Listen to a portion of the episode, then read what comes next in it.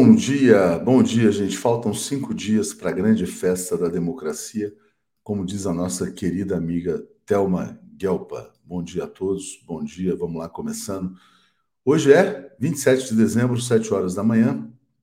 A gente manda um grande abraço para toda a comunidade, começando pela Dilma, charada, nossa presidenta querida, querida Dilma Rousseff.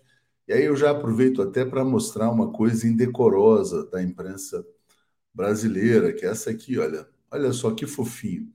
Demétrio Magnoli, Demétrio Magnoli pede desculpas por ter apoiado o golpe de Estado contra a ex-presidente Dilma Rousseff. Mas olha a cara da Dilma olhando para o Magnoli, né? Porque o Magnoli, no artigo que ele publica hoje, ele fala que o golpe de Estado é impeachment. Chamar, chamar o, o impeachment de golpe de Estado é golpe, na visão dele, né? Então, o, daqui a alguns anos, quem sabe ele faz um meia-culpa completo, né? E ele fala que o golpe de Estado contra a ex-presidente Dilma Rousseff abriu as portas para a extrema-direita, dizimou o PSDB, nisso ele tem razão. Dizimou o Michel Temer. O Michel Temer, ele é o golpe, né? O golpe se autoconsumiu. Mas é muita cara de pau, né? Tantos anos, seis anos depois do golpe de Estado, que transferiu a renda do petróleo para os acionistas minoritários da Petrobras, que trouxe de volta a fome, a miséria, a pobreza, a destruição e trouxe a extrema-direita, o cara aparecer, fazer um meia-culpa e dizer que o golpe de Estado é impeachment e não um golpe, né? Que coisa feia, hein, Demetrio? Pelo amor de Deus, né? E, o...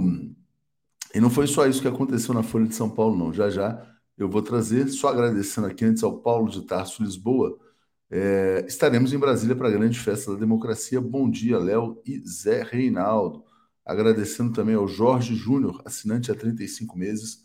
Bom dia, Léo e Zé Reinaldo. Bom, bom dia, Rafael Mendonça, presença diária. Aliás, que comunidade fantástica, né? Muito obrigado a todos vocês.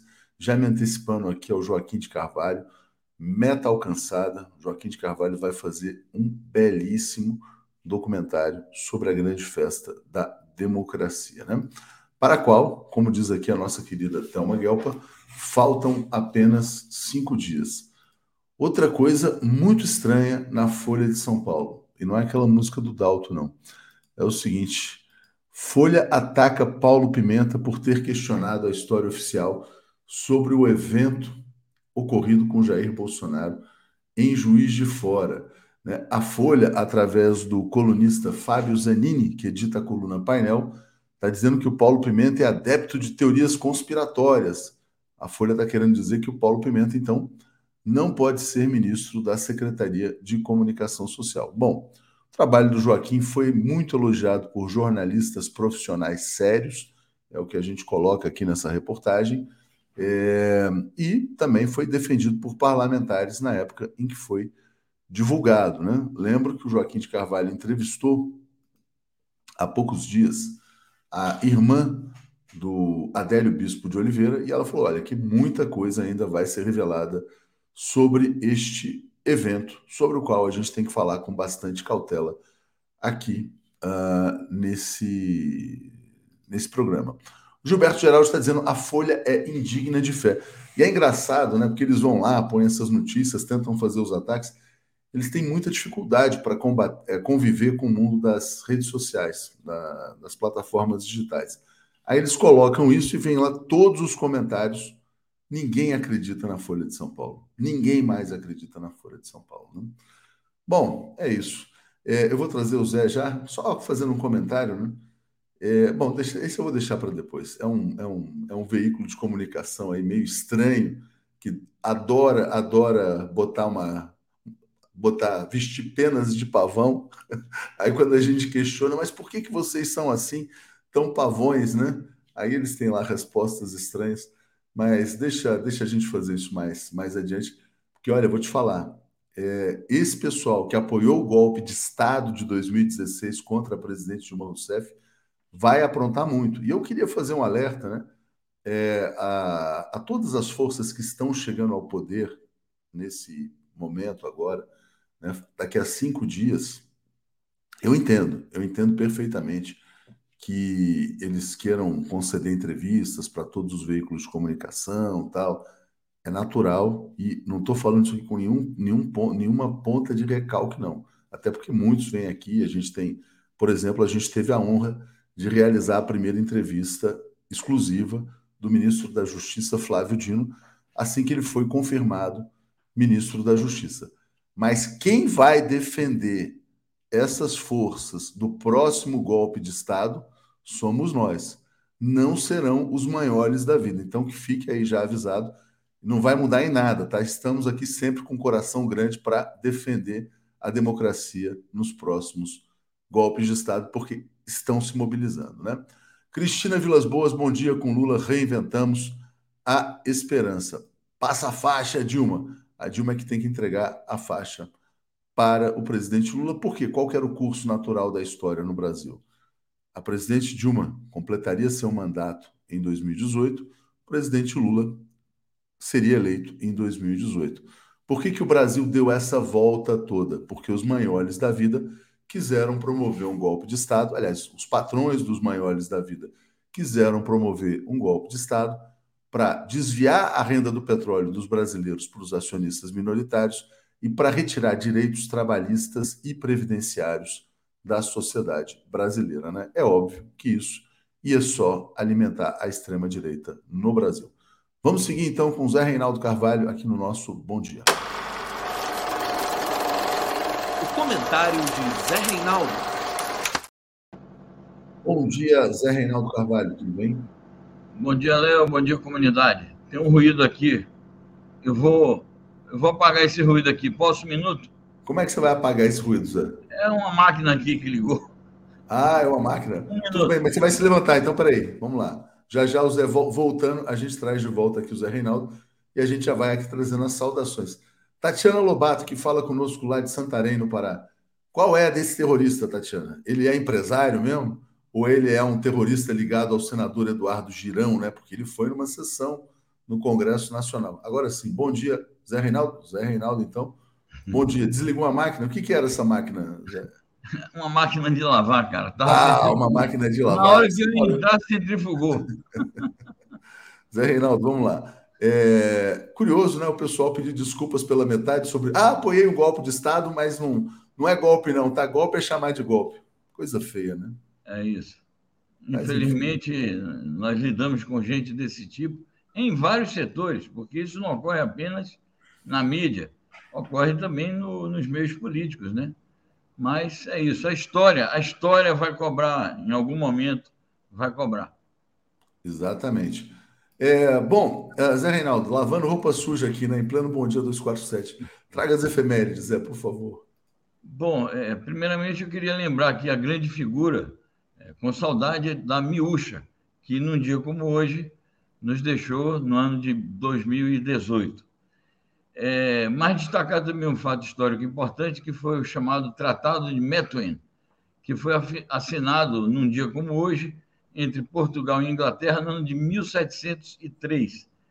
Já havia sido assinado um primeiro tratado de Methuen em maio do mesmo ano, que foi um acordo militar entre a Inglaterra e Portugal. Este do ano de é, este do mês de dezembro foi um tratado comercial, uma espécie assim de troca de tecidos de lã que seriam fornecidos pela Inglaterra a Portugal pelo já famoso vinho do Porto.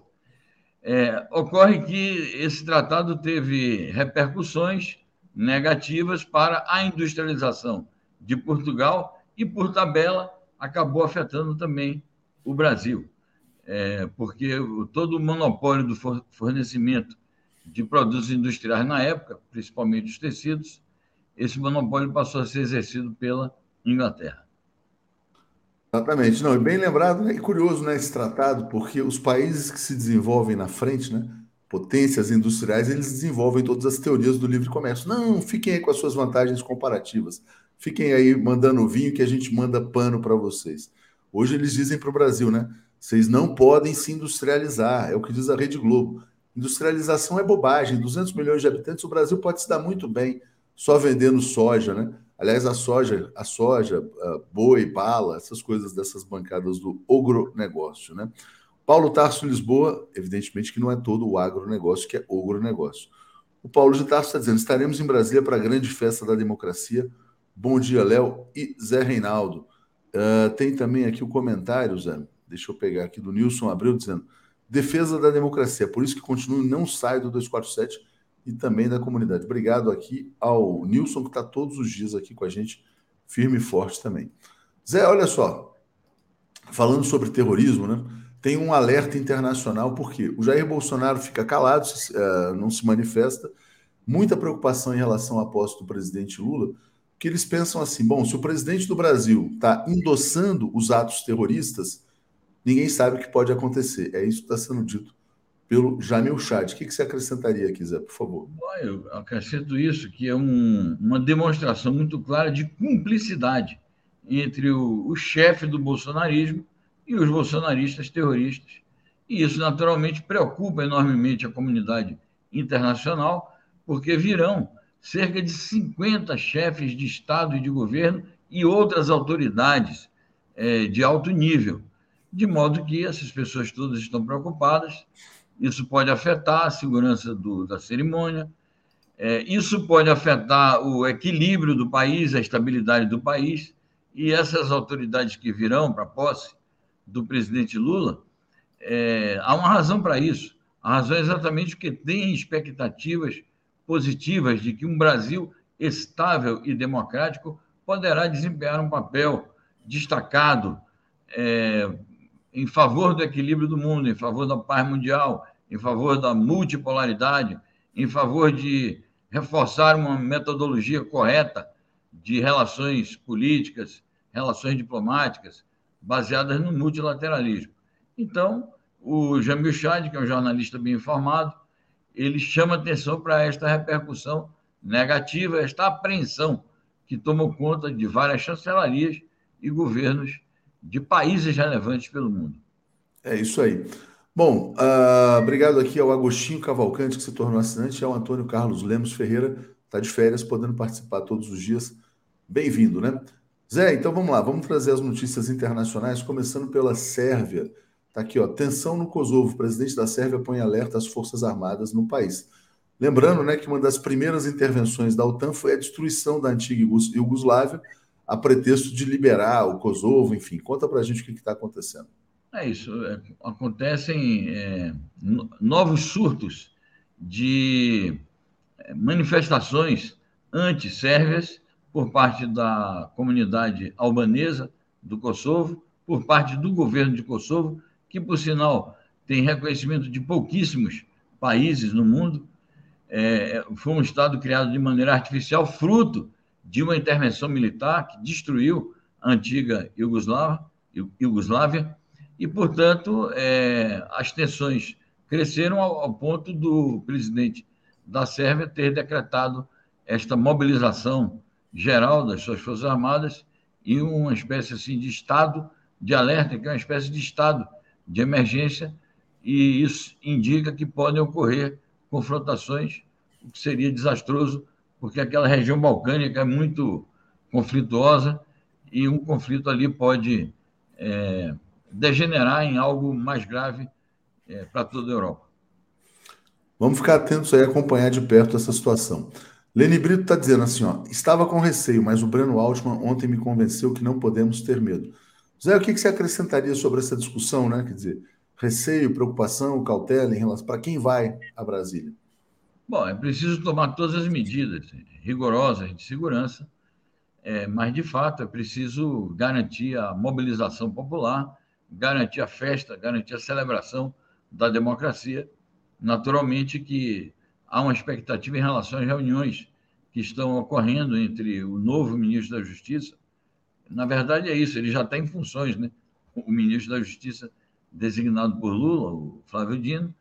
É, há esse, essa movimentação também do, no Exército, afirmando que vai haver uma antecipação da posse do comandante. Então, acho que tudo isso faz parte das medidas de cautela, medidas de segurança que, repito, têm que ser rigorosas, mas efetivamente a festa democrática precisa ser assegurada, a mobilização popular também precisa ser garantida. É isso aí. Obrigado, Carmélia. Contamos com 247 na luta contra os criminosos, né? Mesmo que sejam os criminosos fardados. Lavrov, vamos falar sobre Rússia, Zé. Lavrov diz que propostas da Rússia sobre desmilitarização da Ucrânia deveriam ter melhor aceitação, né?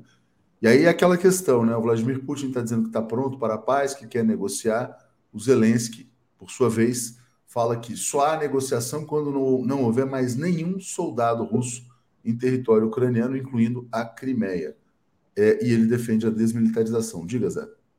Exatamente. É, essa notícia, essas declarações do Lavrov, têm relação com as declarações do Kuleba, que é o ministro Dmitry Kuleba, que é o ministro das Relações Exteriores da Ucrânia, que declarou, além disso que você se referiu, ele declarou também o seguinte, que para sentar-se à mesa de negociações com a Rússia, era preciso que primeiro a Rússia seja punida por um tribunal internacional e chama a ONU para é, mediar negociações. A gente pode discutir daqui a pouco a posição que a ONU tomou.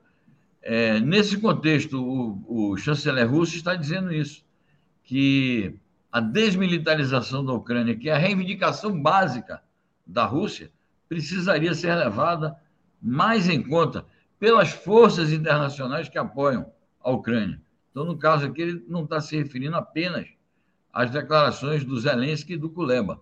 Ele está se referindo ao comportamento geral das potências que os apoiam, principalmente os Estados Unidos e seus aliados da OTAN. E é interessante que o Lavrov eleva o tom quando ele diz o seguinte: bom, se vocês não levam em conta, é, não levam com seriedade a nossa proposta de desmilitarização da Ucrânia, o nosso exército terá que agir no sentido de assegurar esse princípio. Fica implícito que é, poderá haver uma escalada, uma nova escalada, apesar de que o, o Putin disse que está disposto a negociar, mas nessas condições pode haver uma nova escalada. Exatamente. Bom, vamos lá. Então, deixa eu trazer aqui também mais comentários. Deixa eu pegar aqui.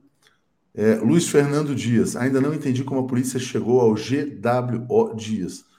Olha, tem, tem muita coisa ainda para ser revelada, mas pelo que eu entendi, foi o tal do motorista do caminhão. Eles deviam estar tá investigando o caso já também, não sei se tinham câmeras. Mas vamos, o Joaquim vai estar tá aqui também, ele vai poder falar mais sobre esse caso. E o Marcelo Auler também vai estar tá chegando daqui a pouquinho para falar sobre o caso do terrorista, né? O GWO é o George Washington de Souza.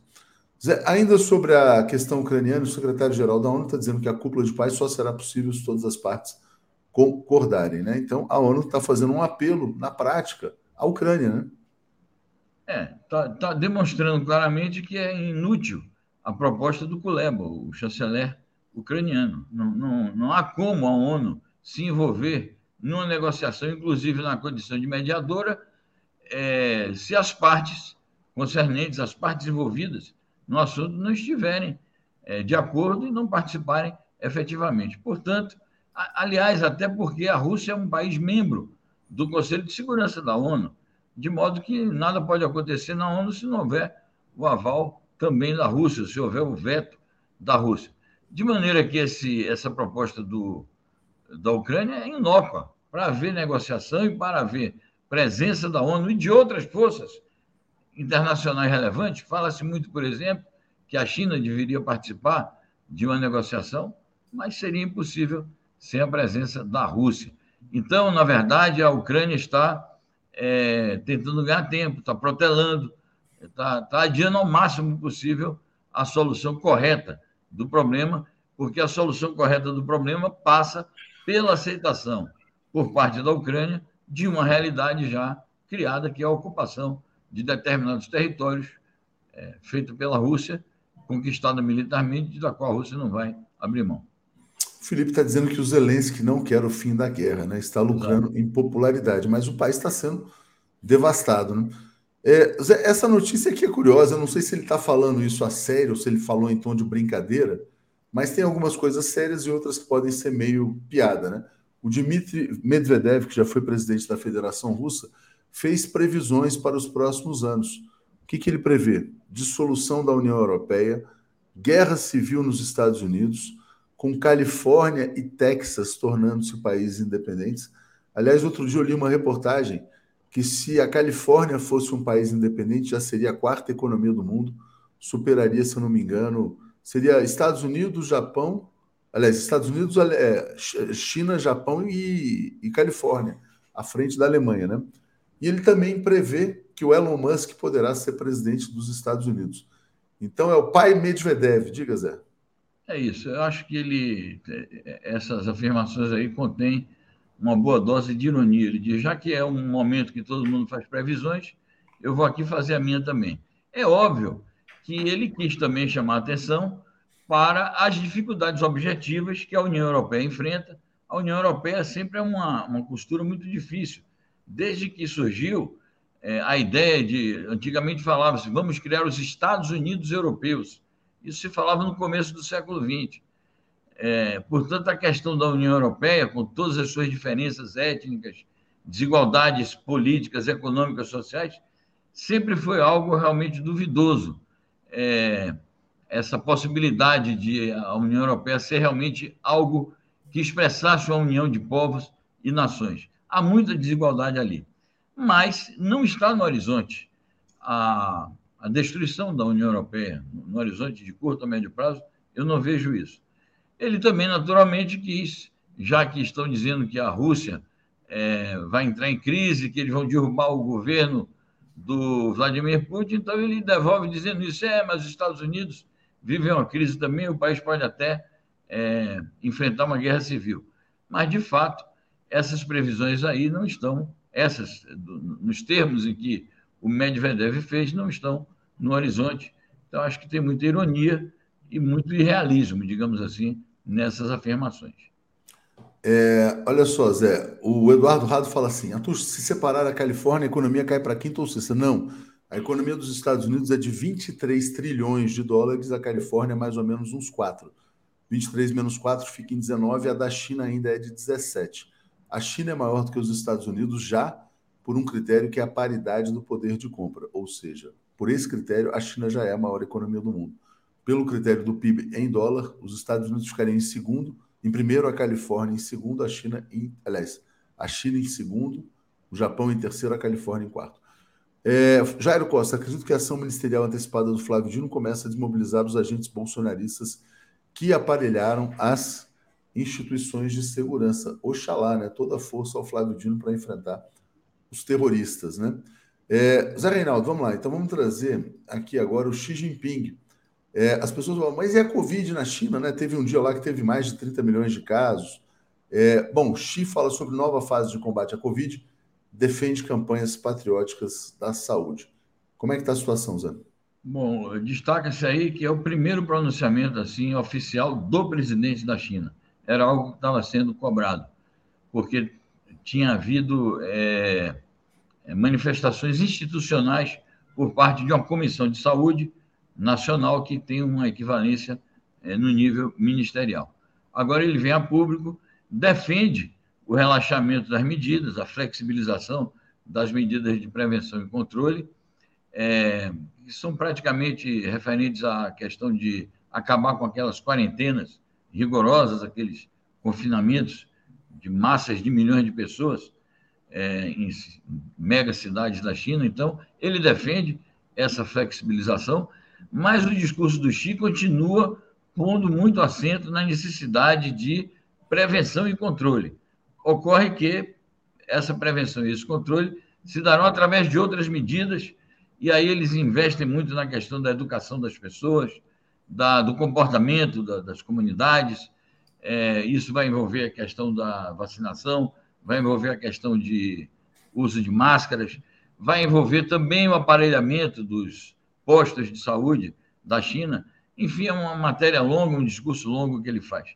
O que me chamou a atenção também, Léo, é o que se refere ao, ao chamada, a uma chamada campanha patriótica de saúde e invoca o 70 aniversário da primeira campanha patriótica de saúde, portanto, pela idade, 70 anos, foi logo depois da Revolução, que fez 70 anos em 19, em 2019. Portanto, é, mais uma vez, a ideia da mobilização popular, a ideia da unidade nacional, a ideia de colocar o povo em primeiro lugar. Dito isso, nós não podemos deixar de expressar nossa preocupação, claro, é, com é, alguns números que têm sido divulgados. Né? Você mencionou aí, foi um dia que disseram que tinha 37 milhões de infectados num só dia. Os chineses acreditam que é um, é um vírus menos letal agora.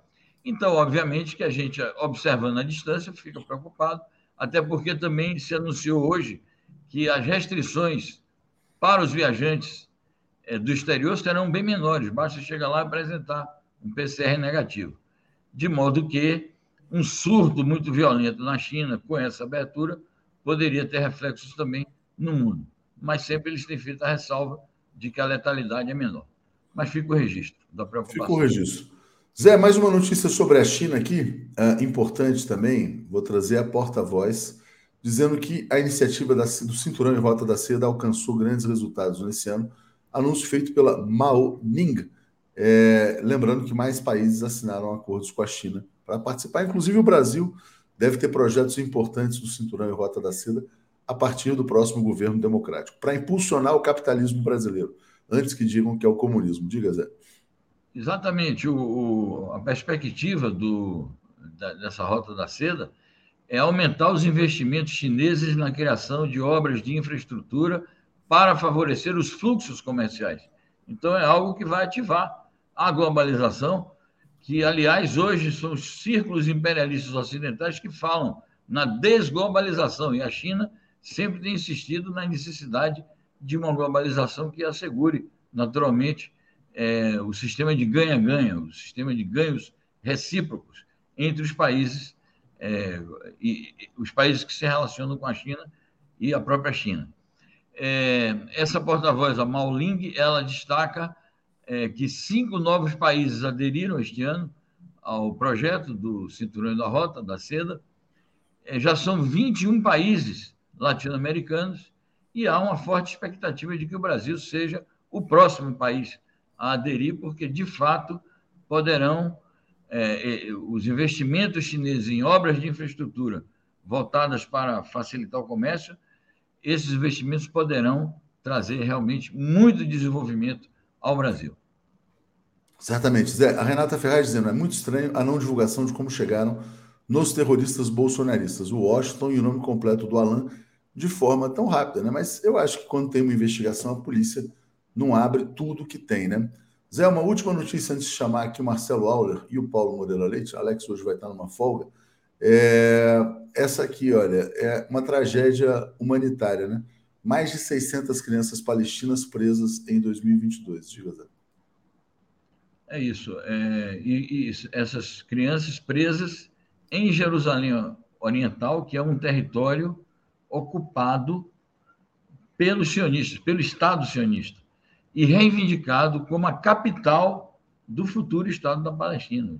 Os palestinos reivindicam isso, que na constituição do seu Estado Nacional, a capital seja Jerusalém Oriental, que está sendo ocupada há décadas pelos sionistas israelenses. Eu quero aproveitar, no momento que a gente está denunciando mais essa violência contra a infância palestina, para me solidarizar com o Paulo Nogueira Batista, que foi atacado como antissemita, atacado pelos sionistas como antissemita, porque fez uma crítica ao Ilan Goldfein.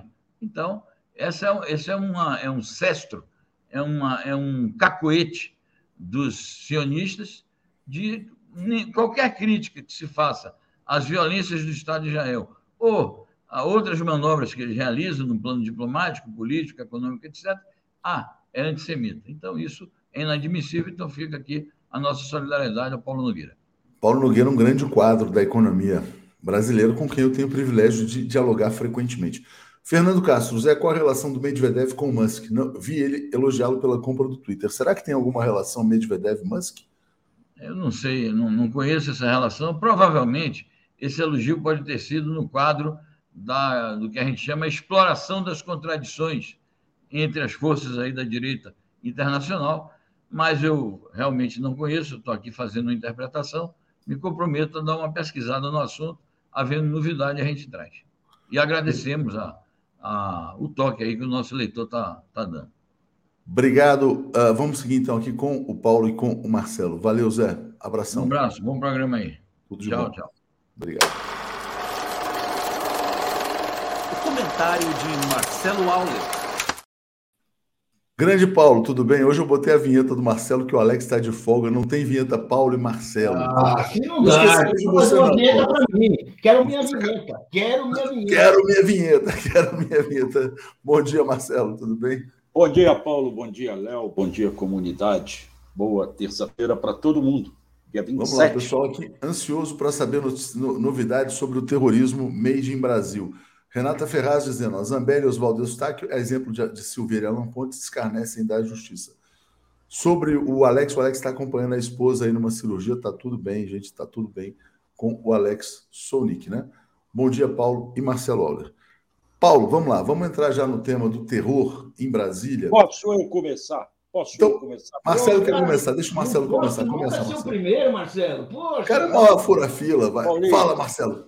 Paulinho, fica tranquilo que você vai prestar atenção no que eu vou. Léo, eu te mandei um trecho do depoimento do terrorista. Estou abrindo aqui agora, vamos lá. Esse trecho precisa ser esclarecido. Primeira coisa, vamos deixar bem claro: a Polícia Civil do Distrito Federal está fazendo um belíssimo trabalho. Está tendo presteza e agilidade. Mas há uma série de interrogações de como é que ela chegou nesse Oswaldo. Nesse Oswaldo, não, nesse George, George Washington. George Washington. Oswaldo é outro, tem nada a ver. Oswaldo é outro picareta. O problema é o seguinte: por esse trecho que está aí, você verá que o, esse cara não foi quem levou a bomba, ele fabricou a bomba. Ele diz assim: eu disse aos manifestantes que tinha a dinamite, mas que precisava da espoleta e do detonador para fabricar a bomba. No dia 23 do 12, por volta de 11h30, um manifestante desconhecido que estava acampado no QG me entregou um controle remoto e quatro acionadores. Aí é o trecho que eu grifei. Em posse dos dispositivos, eu fabriquei a bomba, colocando uma banana de dinamite conectada a um acionador dentro de uma caixa de papelão que poderia ser disparada pelo controle remoto a 50, 60 metros de distância. Eu entreguei o artefato ao Alan e insisti que ele instalasse em um poste de energia para interromper o fornecimento de eletricidade, porque eu não concordei com a ideia de explodi-la no estacionamento do aeroporto. Porém, no dia 23 do 12, ele errou a data aqui, foi 24 do 12, sábado, eu soube pela TV que a polícia tinha apreendido a bomba no aeroporto e que o Alain não tinha seguido o plano original. Ora, por aqui, nós notamos que foi o Alain quem levou a bomba. Não foi o, o Jorge. Se foi o Alain, a gente ficou perguntando assim: como é que a polícia chegou no Jorge? Primeiro a gente imaginou, será que foi por câmeras? O que, que foi? O que, que não foi? Aí é o, é, o, é o Alain, ao lado do Zé Trovão e do Daniel Silveira. Tá? É, o Alain é o do meio, né? O Alain é o do meio que tem, então, livre trânsito com a turma do, do Bolsonaro. Do segundo, é, segundo César Calejão, Bolsonaro é o maior terrorista do mundo hoje. Diga, Marcelo. Tá, eu estou escrevendo um texto questionando isso. Porque esse, esse George, que todo mundo disse que era empresário e não passa de um gerente, já começa aí a questão. Ele declara a juíza na, na audiência de instrução no domingo que ele ganha entre 4 e 5 mil reais como gerente de postos de gasolina lá em Xinguara. O boletim de ocorrência fala em Xinguara, não existe Xinguara, é Xinguara. Tá? Mas ele não diz como é que ganhando 4 ou 5 mil, ele comprou 160 mil em armas. Já é uma interrogação. Ele diz que comprou, pagou 600 reais pelas dinamites, sei lá, explosivos usados em, em, em mineração e que alguém trouxe para ele em Brasília. No depoimento, Não há detalhes. Quem é esse alguém? É branco? É homem? É mulher? É negro? É militar? É militar? Não é militar? Da onde veio? Quando chegou? Como que trouxe? Não há isso. Provavelmente a polícia tem essas informações fora do boletim que deu divulgação. Não se explica como identificaram o Alain como sendo, é, vou dar o nome dele aqui, Alain Diego dos Santos Rodrigues. Esse Alain Diego dos Santos Rodrigues, segundo o jornalista Alceu Castilho, diretor do site De Olho nos Ruralistas, é de Comodoro, um dos redutos do agronegócio no Mato Grosso. Bolsonarista assumido, se fala dono da ADR Transporte, empresa aberta em maio desse ano, mas afirma no Facebook que desde 21 de julho trabalha no grupo Bom Futuro. Trata-se de um dos maiores produtores de soja do mundo, da família Maja. Tá? Então, tem uma série de dúvidas de como se chega nesse Alain, que o terrorista só cita o primeiro nome. Será que nos bastidores ele falou para a polícia o outro nome dele, o outro nome do Alain, ou identificou por foto? Essas questões a Polícia Civil talvez não revele logo para não atrapalhar os outros, porque precisa saber quem é esse Alain, quem é o cara que deu o detonador, quem é o cara que trouxe a dinamite. Marcelo, Agora, evidentemente. Paulo, claro, não, vou passar para o Paulo aqui. Mas claramente, quer dizer, tem gente pagando. Um cara que ganha 4 mil reais por mês não compra 170 mil em explosivo, nem aluga um apartamento no Sudoeste por 45 dias, né? nem aluga um caminhão. Não sei que tem que ver essa história do caminhão direito também. É, Paulo, traz aí como é, as suas impressões sobre o terrorismo, que depois eu vou trazer a história também do tal do Girão, que está muito comentado nas redes sociais, que foi quem promoveu uma sessão no Congresso Exatamente. com a presença dos terroristas. Diga, Paulo. Acho que assim, a gente começar a, a, a olhar para cima. Quando eu digo olhar para cima, é ver o que está acontecendo nas Forças Armadas. Nós tivemos ontem, enfim, a saída do general Paulo Sérgio. E como o general Paulo Sérgio saiu, ministro vai sair né, vai sair do Exército, né? e agora nós temos uma situação de vazio. Não temos ninguém ali para responder pelo Exército.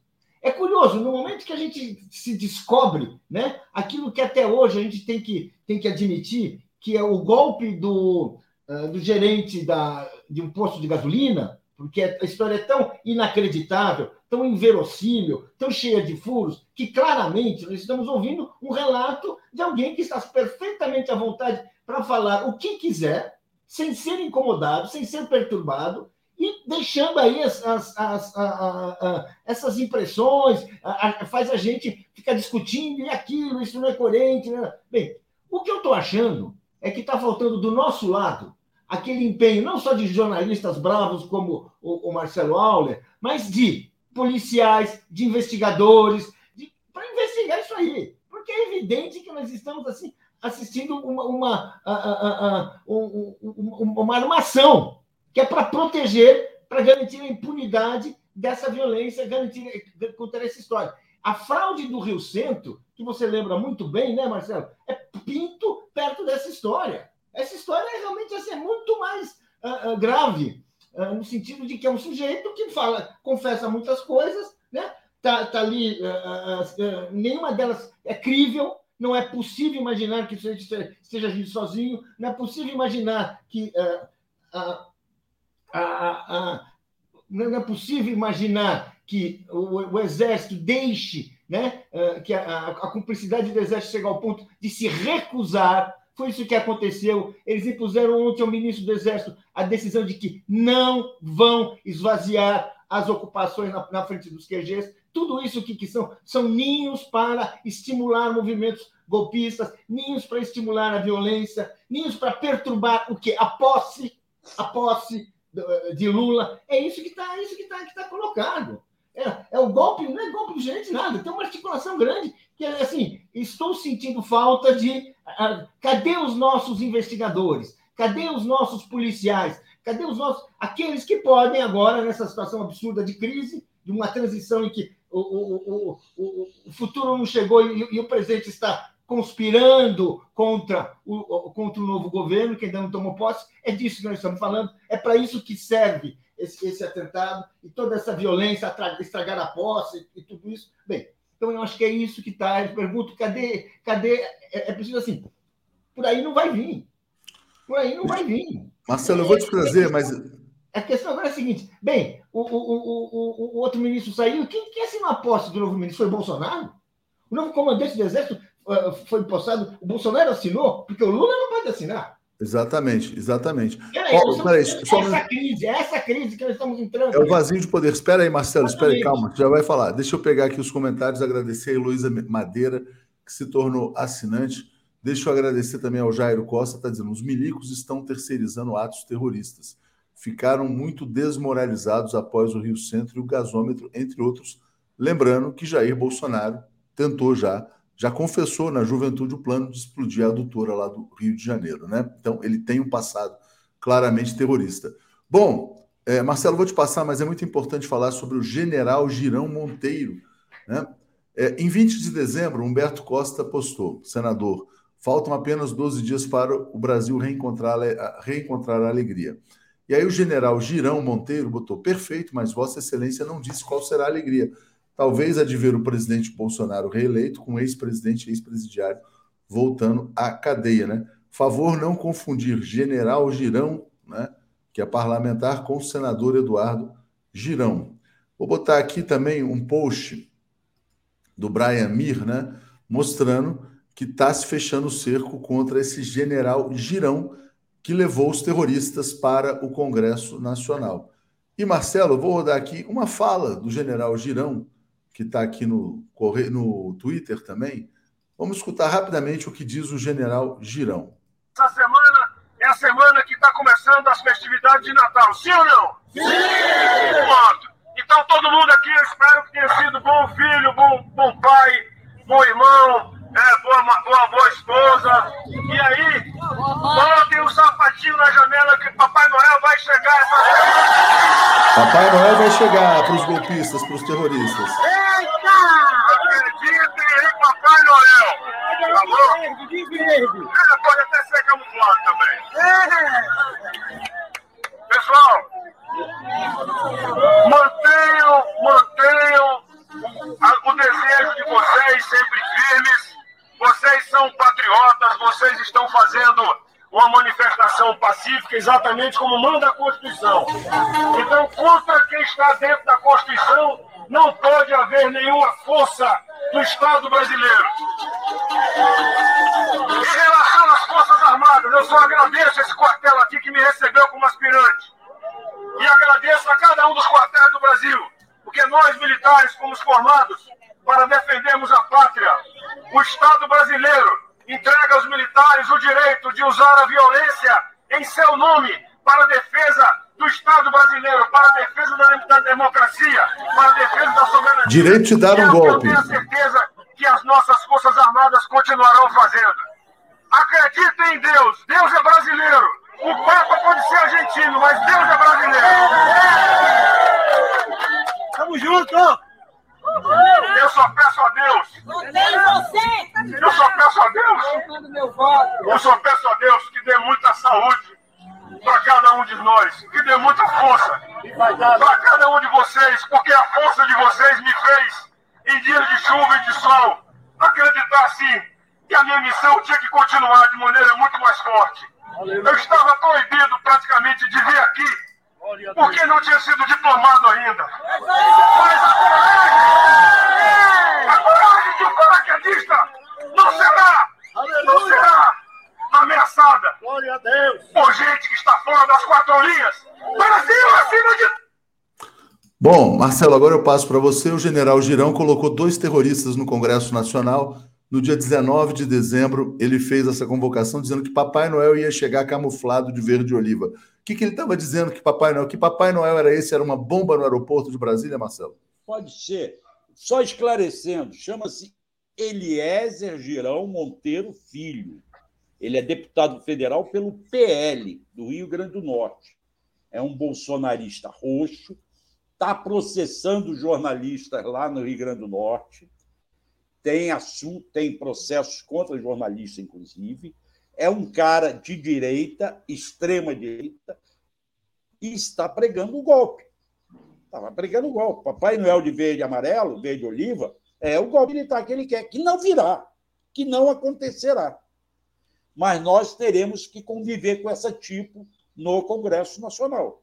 No Congresso, por quê no Congresso? Por que, que o Alexandre de Moraes pode prender uh, blogueiro e um general, um parlamentar, não pode ser preso? Eu não sei, é porque ele tem o direito dele falar essas besteiras. Eu não sei se é visto como ele pregando uma, uma subversão, um ato contra. Eu não sei. Isso não é, Marcelo. Tem que analisar. Se você for prender todo mundo que falou alguma coisa, vai sobrar ninguém. Eu acho que tem que olhar com calma não é indo naquela pagamento da mesma moeda, isso eu falo sempre, dentro do devido processo legal. Acho que alguém tem que entrar com representação no Conselho de Ética da Câmara contra esse discurso. Só que vamos lembrar o seguinte: ele foi reeleito. Ele vai ter uma nova legislatura em 1 de fevereiro. Tem que saber se ele pode pagar pelo que ele falou antes. Talvez possa. Então, isso tem que ser analisado. Só que são muitas coisas. O que eu queria deixar claro é que as pessoas estão fazendo muito comentários aqui, como se a Polícia Civil do Distrito Federal não tivesse agindo, mas ela está agindo. Até agora agiu. Quem não agiu, eu falei isso ontem no Boa Noite, foi a Polícia Militar. A Polícia Militar do Distrito Federal não atende às ordens do secretário de Segurança do Distrito Federal. Ela atende às ordens do Ibanês, do governador. Já o secretário Júlio Danilo Souza Ferreira, que está saindo, que o Ibanês vai trocar, vai botar o, o, o, o atual ministro. Anderson Torres. Quem? Anderson, Anderson Torres. Torres. Anderson Torres este secretário tem agido corretamente. Não o Anderson, o Júlio, tá? O Júlio Danilo Souza Ferreira. Ele tem agido corretamente. Ainda que não tenham prendido ninguém na noite do dia 12. Mas aí é a polícia militar que estava na rua e não fez nada. Como o próprio George fala, que conversou com policiais militares e bombeiros, e ele falou: não, nós não vamos agir se vocês não nos atacarem só que atacaram a quinta delegacia de polícia, que fica ali próximo do setor do Hoteleiro Norte. Tá? Eles atacaram e quebraram. A Polícia Civil, portanto, está agindo. A Polícia Federal e o Ministério Público Federal estão omissos. Esses são crimes. O terrorismo é crime federal. É, é. Tinha que estar sendo investigado. Só que o Anderson Torres, que será secretário de Segurança e hoje é ministro da Justiça, não acionou a Polícia Federal para isso. Acredito eu que o Andrei, é, que vai ser o novo diretor da Polícia Federal, já está juntando informações e deve agir assim que tomar posse, dia 1 ou dia 2 ou, ou dia 2, dia segundo, não, perdão, dia 2. Porque o, o, Flávio Dino toma posse dia 1 é, quer dizer, é empossado, é, é nomeado dia 1 deve tomar posse no dia 2 e imediatamente deve nomear o diretor da Polícia Federal e o diretor da Polícia Rodoviária Federal. E aí eles vão tomar e começar a tomar decisões antiterrorismo, segundo disse o próprio Pedro Serrano, a partir do, e o próprio Dino também, a partir do primeiro minuto do dia 1 de janeiro. Deixa eu trazer comentários aqui, Marcelo. Pera só um pouquinho, vamos lá. Eu, e eu tenho que acrescentar esse tema do girão ainda. A Gisele Câmara está dizendo: Alexandre deve usar sua força com estratégia, não tem como enfrentar todos ao mesmo tempo. Cláudio Cunha, está na hora de limpar os pátios externos e internos dos quartéis. Se não fizermos isso, levaremos outro golpe. Nada de republicanismo infantil. Maria, um absurdo a infantilização de adultos com esse papo de Papai Noel. É comum ver marmanjos falando assim em Santa Catarina. Angelina, apelidei minhas netas de Alex Paulo. Vive em briga, tá brincando aqui. Jorge Elias. Léo, estamos esquecendo que o George Washington é um paraquedista, o segundo mais importante curso do Exército brasileiro, né? É, Nilson Abreu, a Polícia Civil do DF e a PF já tem o fio da meada. Muita coisa vai aparecer para ajudar o futuro ministro da Defesa. E aí, evidentemente, a participação desse general Girão está explícita. Paulo, bom, só para te passar antes aqui, o Randolph Rodrigues, que recebeu ameaça de morte, está aqui, solicitou ao Senado Federal informação sobre quem autorizou a entrada dos terroristas no Congresso Nacional. Então, tem muita gente falando que foi o senador Eduardo Girão e tem gente dizendo que foi o próprio deputado general Girão. Mas como é que você está vendo o caso? Ah, e essa pergunta do Birajara para você: até quando haverá conflito de competências? Esse vácuo de autoridade. Diga, Paulo. Paulo, só, só uma informação. Não, não, Marcelo, deixa eu falar, Marcelo. Só uma informação. Uma, calma, calma. Só uma informação. O, pre, o, o ministro da Defesa vai se despedir oficialmente na quinta-feira. Hoje é terça. Na quinta-feira está marcado, e aí a sua dúvida eu também tenho, a posse do novo comandante do Exército e na sexta da Marinha. Quem vai nomear? Eu, será o, o que vai o, o, ministro da Defesa que vai sair? Pode ser ele. Essa é a grande dúvida. Ou é o Era presidente? Isso que o falando, Marcelo. Mas vamos, vamos dividir o tempo aí. Diga lá, Paulo. Peraí, vamos lá, vamos lá. Você quer repetir o que eu falo, Marcelo? Não. não precisa. Só estou acertando as datas. Não, Vamos não, peraí, né? Diga lá, Paulo. Assim, até, uh, até. É o seguinte: uh, alguém perguntou até quando haverá o conflito de competência? Sim. Formalmente, esse conflito de competência só vai se resolver quando o presidente Lula tomar posse. Porque está uma, o governo está desmanchando e uma parte desse governo está operando clandestinamente para embananar a sucessão. É isso que está acontecendo, embananar a posse, ajudando, quando eu falo governo no sentido bem amplo, mas assim, ajudando atos terroristas, ameaças de atos terroristas, personagens plantados, é, esse, esse gerente de posto de gasolina que disse que, tá, que bolou por conta própria, né, pensando sozinho um golpe de Estado para impedir a posse do Lula. Ah, ah, ah, ah, né? Gente, vamos colocar. Ou seja, está na hora, eu acho, está na hora daquilo que se fazia do, quando, quando as pessoas eram torturadas pela ditadura. Daquilo, ou seja, está na hora dos nossos informantes, dos nossos jornalistas, se mobilizarem para explicar e esclarecer essa história, para ir atrás disso.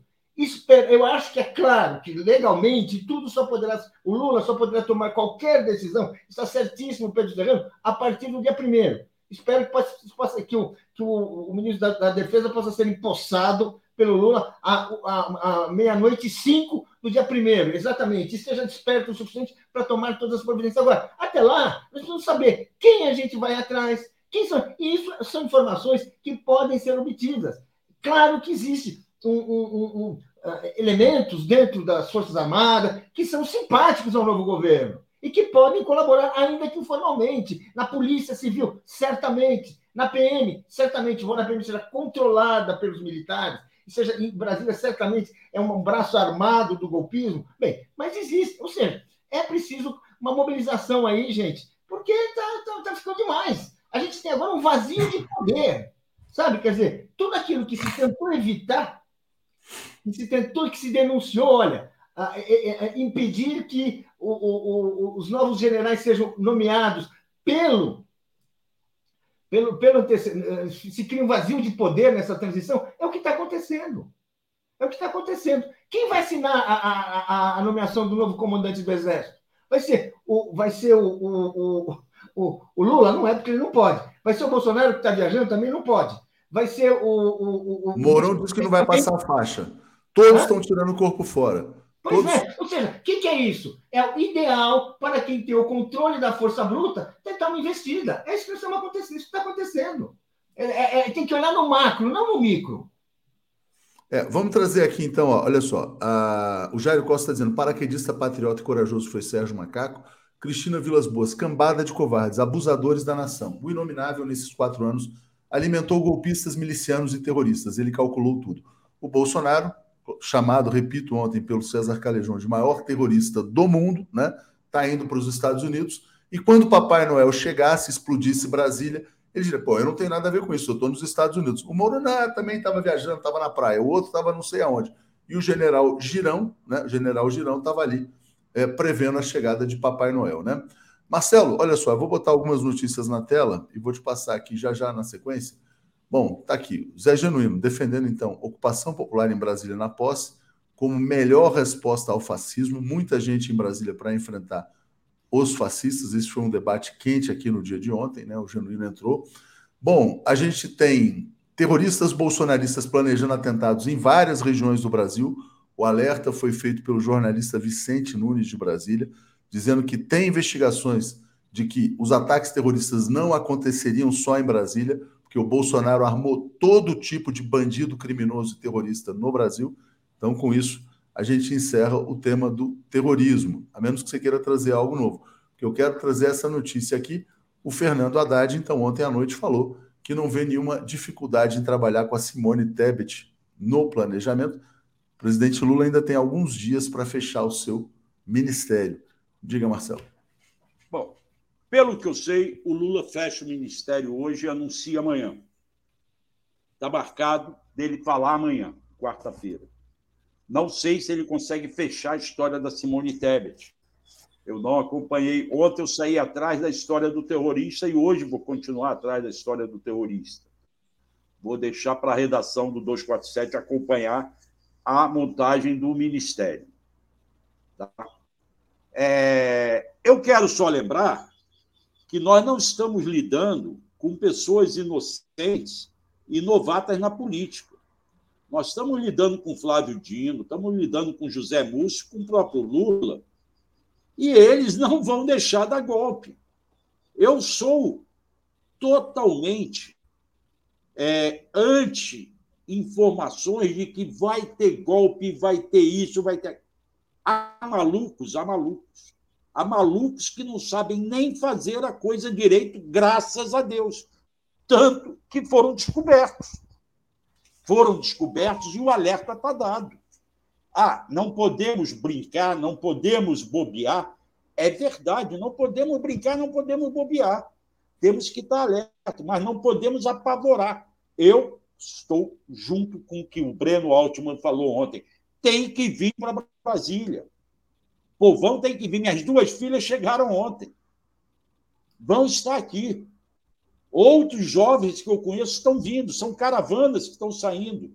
Ontem, o, o, o deputado eleito do Rio falou que são mais de 100 ônibus saindo do Rio. E então nós temos que ter clareza de que o povo em Brasília vai ser um movimento anti-golpe. Não terá golpe. Não haverá golpe. Haverá posse. Ah, vão tentar tumultuar? Vão tentar tumultuar como estão tentando tumultuar, mas conseguiram tumultuar até agora? Não. Criaram problemas que estão sendo bananas que estão sendo descascadas, literalmente. Então, é, é a unidade que nós temos que ter. Deixa eu vou te passar, Paulo, só o seguinte, só antes, eu quero uh, só botar essa matéria do Metrópolis aqui na tela, que realmente é uma matéria muito interessante, e eu vou trazer detalhes aqui sobre essa sessão. Esse cara é o terrorista, né, que estava lá no, no Congresso Nacional, e aqui é, fala o seguinte: George Washington viajou para Brasília numa caminhonete, transportou duas escopetas calibre 12, dois revólveres calibre 3, 357, três pistolas, um fuzil mais de mil balas, cinco bananas de dinamite. O que ele pretendia realizar com apoio, ao que tudo indica, de militares e de parlamentares, era o maior atentado terrorista já visto no Brasil. Né? Então, tem que se puxar a fundo. Isso não é brincadeira, evidentemente, e a imprensa está passando pano para o que está acontecendo em Brasília. Paulo, você ia falar da Simone, não sei se da Simone do terror. Não, eu quero, eu quero, eu quero fechar esse tema aí. De fato, eu uh, talvez eu tenha sido assim, Marcelo, e no, me, excedido um pouco.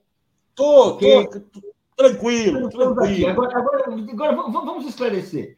Evidentemente, a defesa da democracia não acabou. O que a gente, o que esse gerente de posto de gasolina está nos mostrando é que existe um movimento uh, antidemocrático, golpista, para, para embananar, tumultuar a posse do Lula.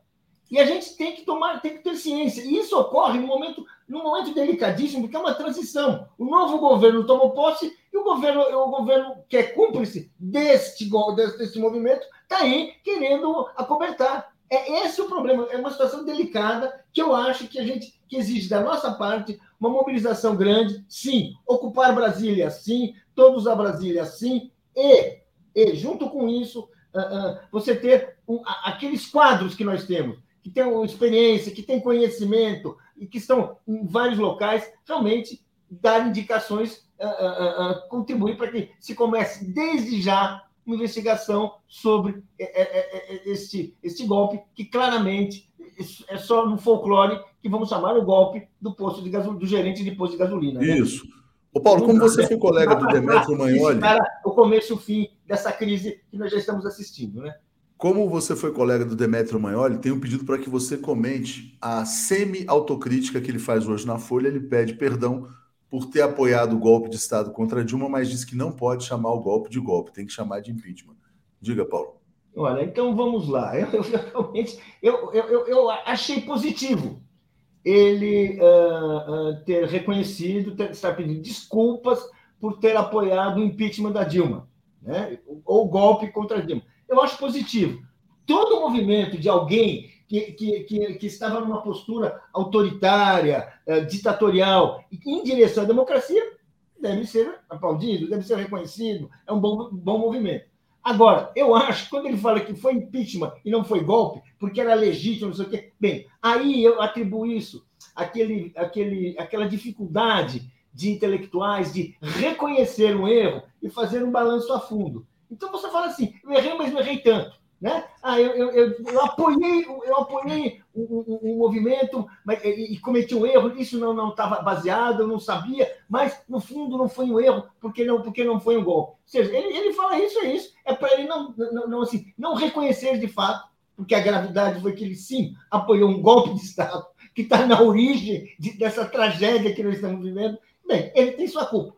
Ter percebido, ok, muito bem, Demetrio, mas na próxima avaliação, espero que você vá mais fundo, porque é só assim que a gente aprende, quando a gente não tem medo de olhar para as nossas contradições. Na próxima encarnação. Marcelo, para fechar a participação, vou chamar aqui a Daphne e o Joaquim. Diga, Marcelo. Não, é isso. Vamos esperar. Eu vou atrás hoje para tentar ver o que mais que a Polícia Civil já sabe e ainda não nos revelou, e o que é possível revelar, e o que a Polícia Federal está acompanhando e vamos acompanhar aí os passos do presidente Lula montando o seu ministério. Eu acho que o anúncio será amanhã de manhã, mas vou confirmar agora cedo e hoje entro lá no Giro das Onze com o Conde e dou alguma informação nova a esse respeito. Ok? Obrigado, gente. Valeu. Forte abraço. Sem problema, Paulo, sem problema. Debate é Não. ótimo.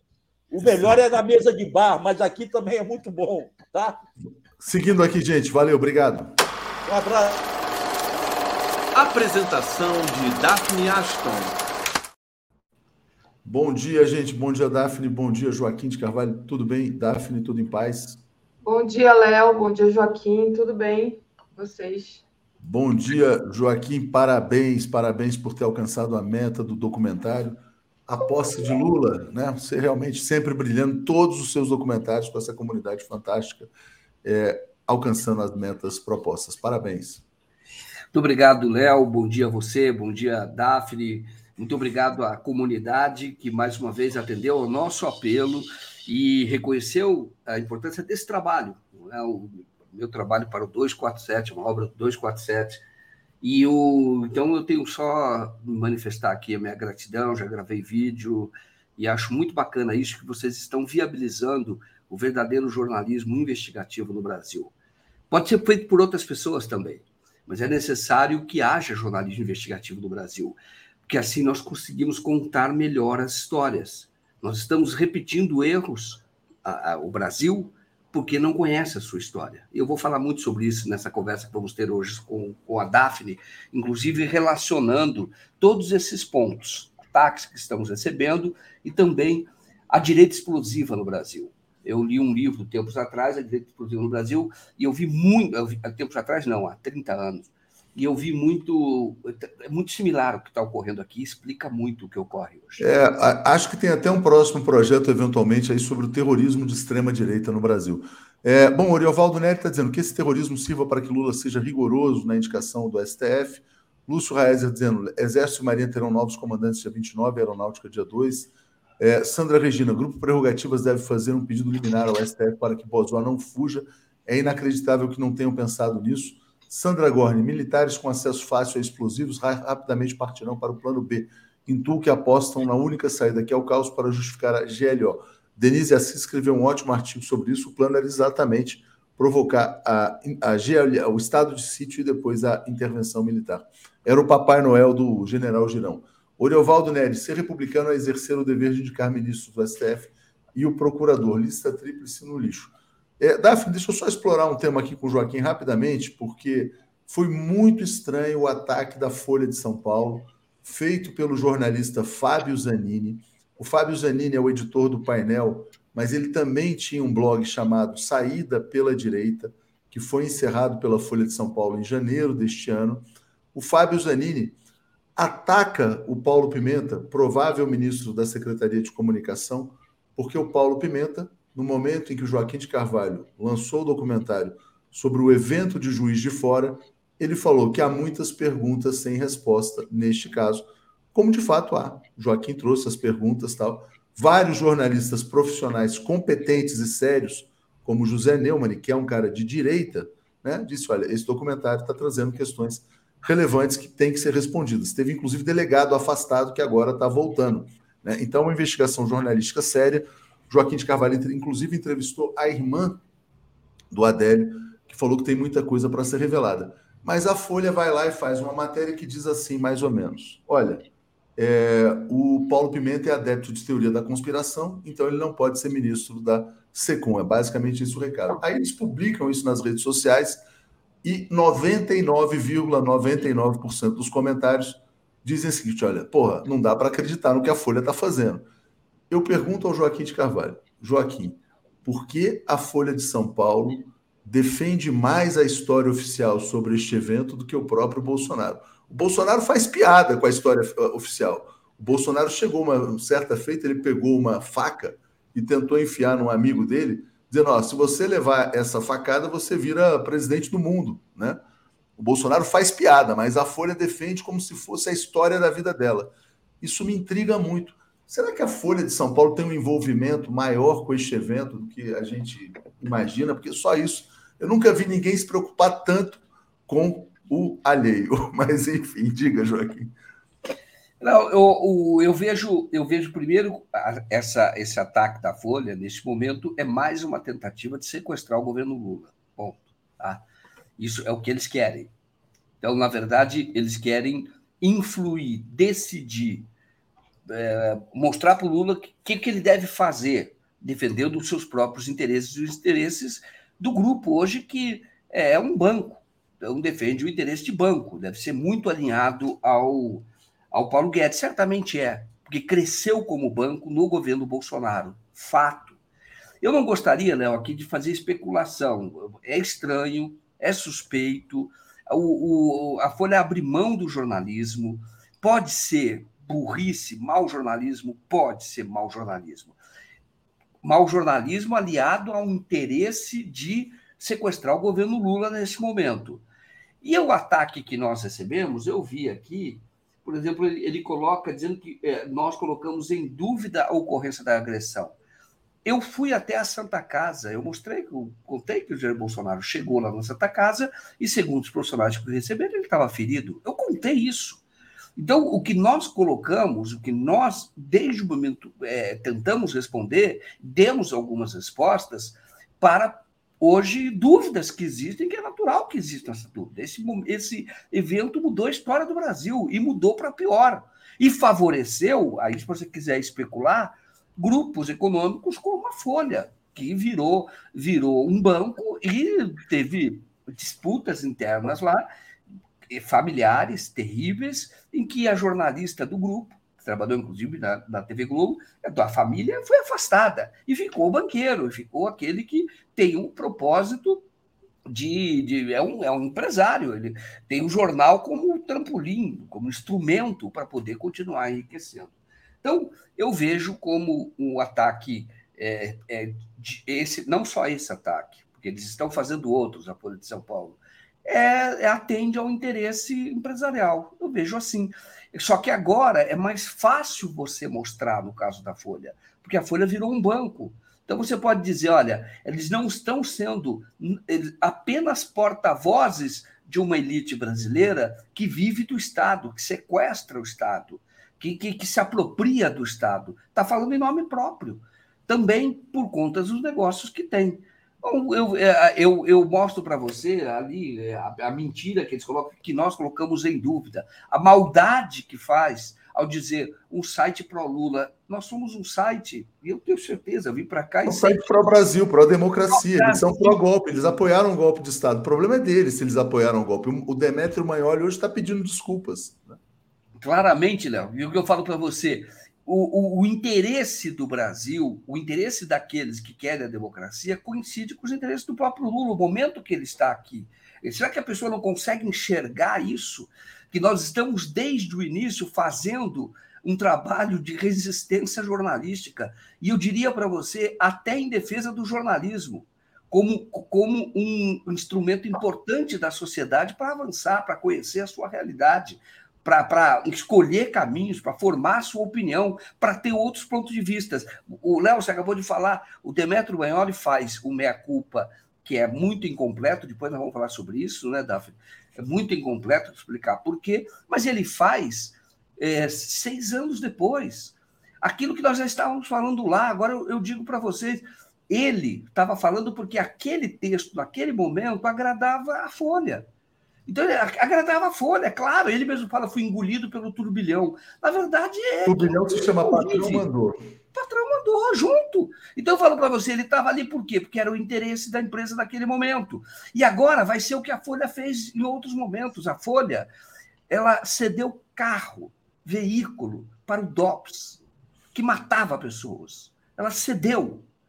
E depois ela posou de democrata. Então, eles vão se arranjando, mas nós temos, a sociedade brasileira tem que enxergar isso, ver, olhar e falar: olha, eles não são pró-Brasil. Eles não são. Eles veem o Brasil como uma terra de exploração para poder enriquecer. Nós não. Nós colocamos toda a nossa energia, toda a nossa é, experiência a serviço de um país que vivemos aqui, queremos aqui, queremos que seja um país grande, queremos que seja um país influente. Esse é o nosso papel. O papel do jornalismo, mostrar, olha, nós defendemos o Brasil em primeiro lugar. A imprensa americana faz isso, viu? Inclusive com os Estados Unidos. Com os Estados Unidos, sobretudo, mudou um pouco também lá, mas ela tem esse princípio: a defesa dos Estados Unidos, sempre. A defesa do país. Nós fazemos isso. Agora, quando você estava defendendo impeachment, você defendendo o quê? Você estava defendendo o Moro, que há indícios de que com ligações com os Estados Unidos. Nós estávamos defendendo, defendendo do quê? O sequestro da própria Petrobras, que estava, era uma grande investidora, ajudava a desenvolver o Brasil, ainda é, mas era muito mais, ajudava a desenvolver o Brasil. Nós estávamos defendendo a Petrobras, eles não, e dizendo que, que estavam como se estivessem defendendo, criando toda uma. É uma manipulação todo um discurso, todo um argumento. E o impeachment se inseria nisso. Então, naquela época, ele defendia, como disse o Léo, porque o patrão mandou, porque isso agradava os patrões. E nesse momento estão tentando fazer um ajuste para dizer, não, nós temos democratas aqui, etc. Mas, no fundo, o que eles querem é sequestrar o governo, seja qualquer governo, porque eles querem o Estado a serviço deles. E quando eu falo do eles, eu estou falando neste momento a Folha isso, de São Paulo, que é um setor. Por isso que talvez eles queiram um ministro que não seja o Paulo Pimenta, né? Claro. Deixa eu ler comentários, Daphne, vou te passar já já aqui. É, Dom Sebastião, sem anistia, tem que punir quem tiver que ser punido. Cláudio Alves, parece que a Folha está à direita do resto, concordo. Sheila Vilela, vamos precisar reforçar o apoio em 23, sugiro a categoria membro reconstrução. Obrigado. Ritinha Bifano. Reportagem da Fórum mostra de onde partem os atos terroristas, do GS General Heleno, então. Lídia Lacerra, Tuxo, você é joia, sei que você sabe por que estou falando isso. Parabéns por sua competência e compromisso também. Paciência, obrigado. Diego, Diogo, dia 28, é, isso é muito perigoso, hein? Vou deixar essa bola para vocês aqui, viu, Daphne? Ó, Diego Alecrim, dia 18 é a data em que todas as autoridades estão saindo, Defesa, Justiça e o presidente. Vão deixar o Brasil no vácuo, né? Lembrando que eles são terroristas. Os terroristas vão todos vazar. O que, que acontece depois do dia 28? Bom dia, Joaquim. Bom dia, Daphne. Estou aqui na escuta. Valeu. Bom dia, bom dia, Léo. A gente já fala disso, Joaquim, mas eu queria acrescentar e já trazer a questão do Demétrio, né? Que a Folha é um panfleto político é, que representa o mercado, a elite, que de vez em quando bota ali umas pessoas progressistas para dar aquela disfarçada, a gente já sabe.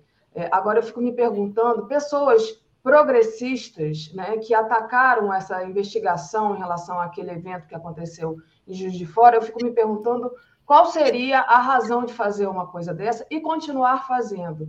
Né? E aí eu quero ver, porque eu espero que esse caso seja esclarecido mais rápido do que a gente imagina, eu realmente espero e acho que vai ser esclarecido mais rápido do que a gente imagina. Quando a gente vê o desespero da Folha, a gente imagina, olha, acho que vai acontecer alguma coisa aí é, que vai esclarecer isso, é, não daqui a 50 anos, mas talvez daqui a, daqui a alguns poucos anos, é, oxalá que sejam meses.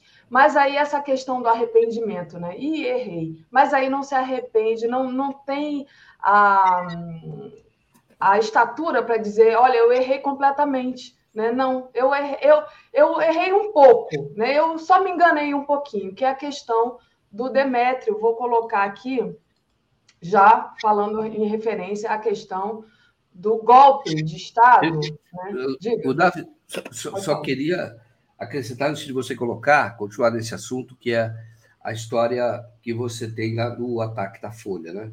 Sim.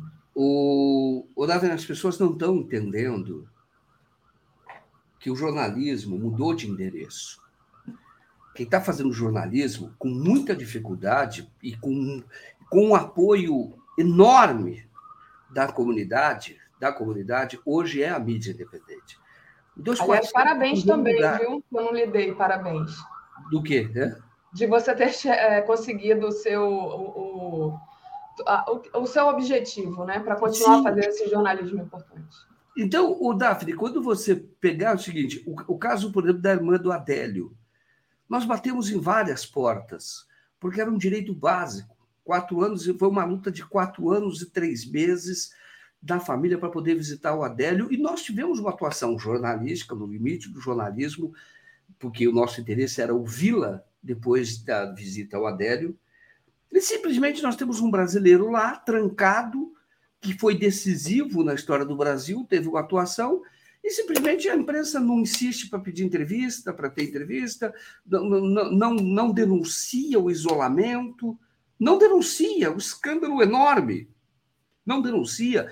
Teve o, o trabalho que tem o doutor Alfredo lá, a, a doutora Edna, foi, é muito importante o trabalho que eles fizeram para poder haver essa, a, a, o, o, essa visita. Então, eu soube até agora que eles vão recorrer a cortes internacionais. O Alfredo já está preparando peças para isso, para recorrer à corte internacional, o que é absolutamente imprescindível, o que é absolutamente necessário. Quem é que está noticiando isso e está acompanhando tudo isso? Nós, o 247, com que recursos da comunidade?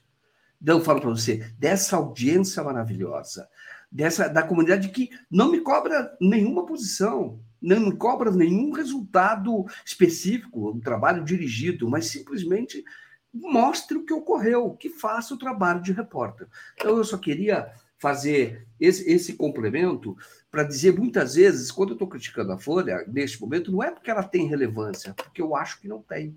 Porque se tivesse, a narrativa do impeachment e não do golpe teria prevalecido.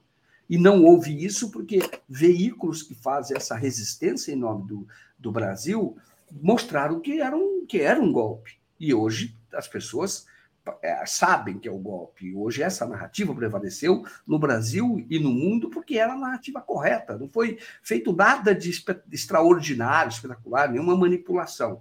Mas esse veículo, que só existe graças ao apoio da comunidade, é que contou e vai continuar contando. É diferente de um veículo da extrema-direita hoje, porque não faz jornalismo profissional. Nós fazemos jornalismo profissional, o jornalismo.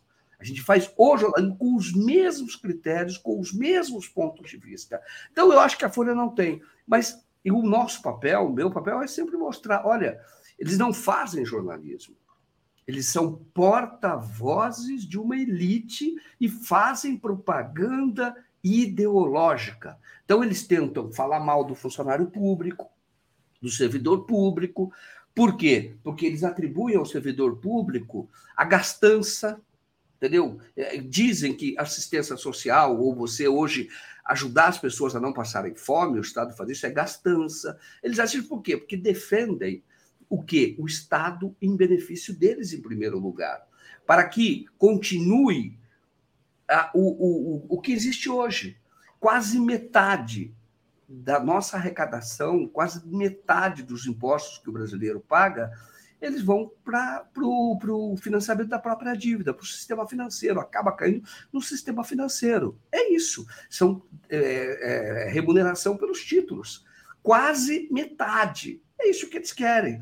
Isso ele não pode estar em risco jamais. Agora, brasileiro pode passar fome, não tem problema. Basta, qual é o problema? Isso é, é, é, o efeito colateral de um projeto que será melhor para todos. Não será melhor para todos. E esse é o nosso trabalho, nós vamos denunciar. Mas sempre eu falei para vocês, eu, eu, comecei a trabalhar um jornal em Sorocaba em 1982, corporativo, Diário de Sorocaba, depois fui para um outro jornal de lá, Cruzeiro do Sul, depois fui trabalhar no Estadão, vim aqui para São Paulo, trabalhei no Estadão, depois trabalhei no Jornal o Globo, depois trabalhei na revista Veja, depois trabalhei com o Paulo Henrique Bonner na TV Bandeirantes, criando aquele jornal da Band.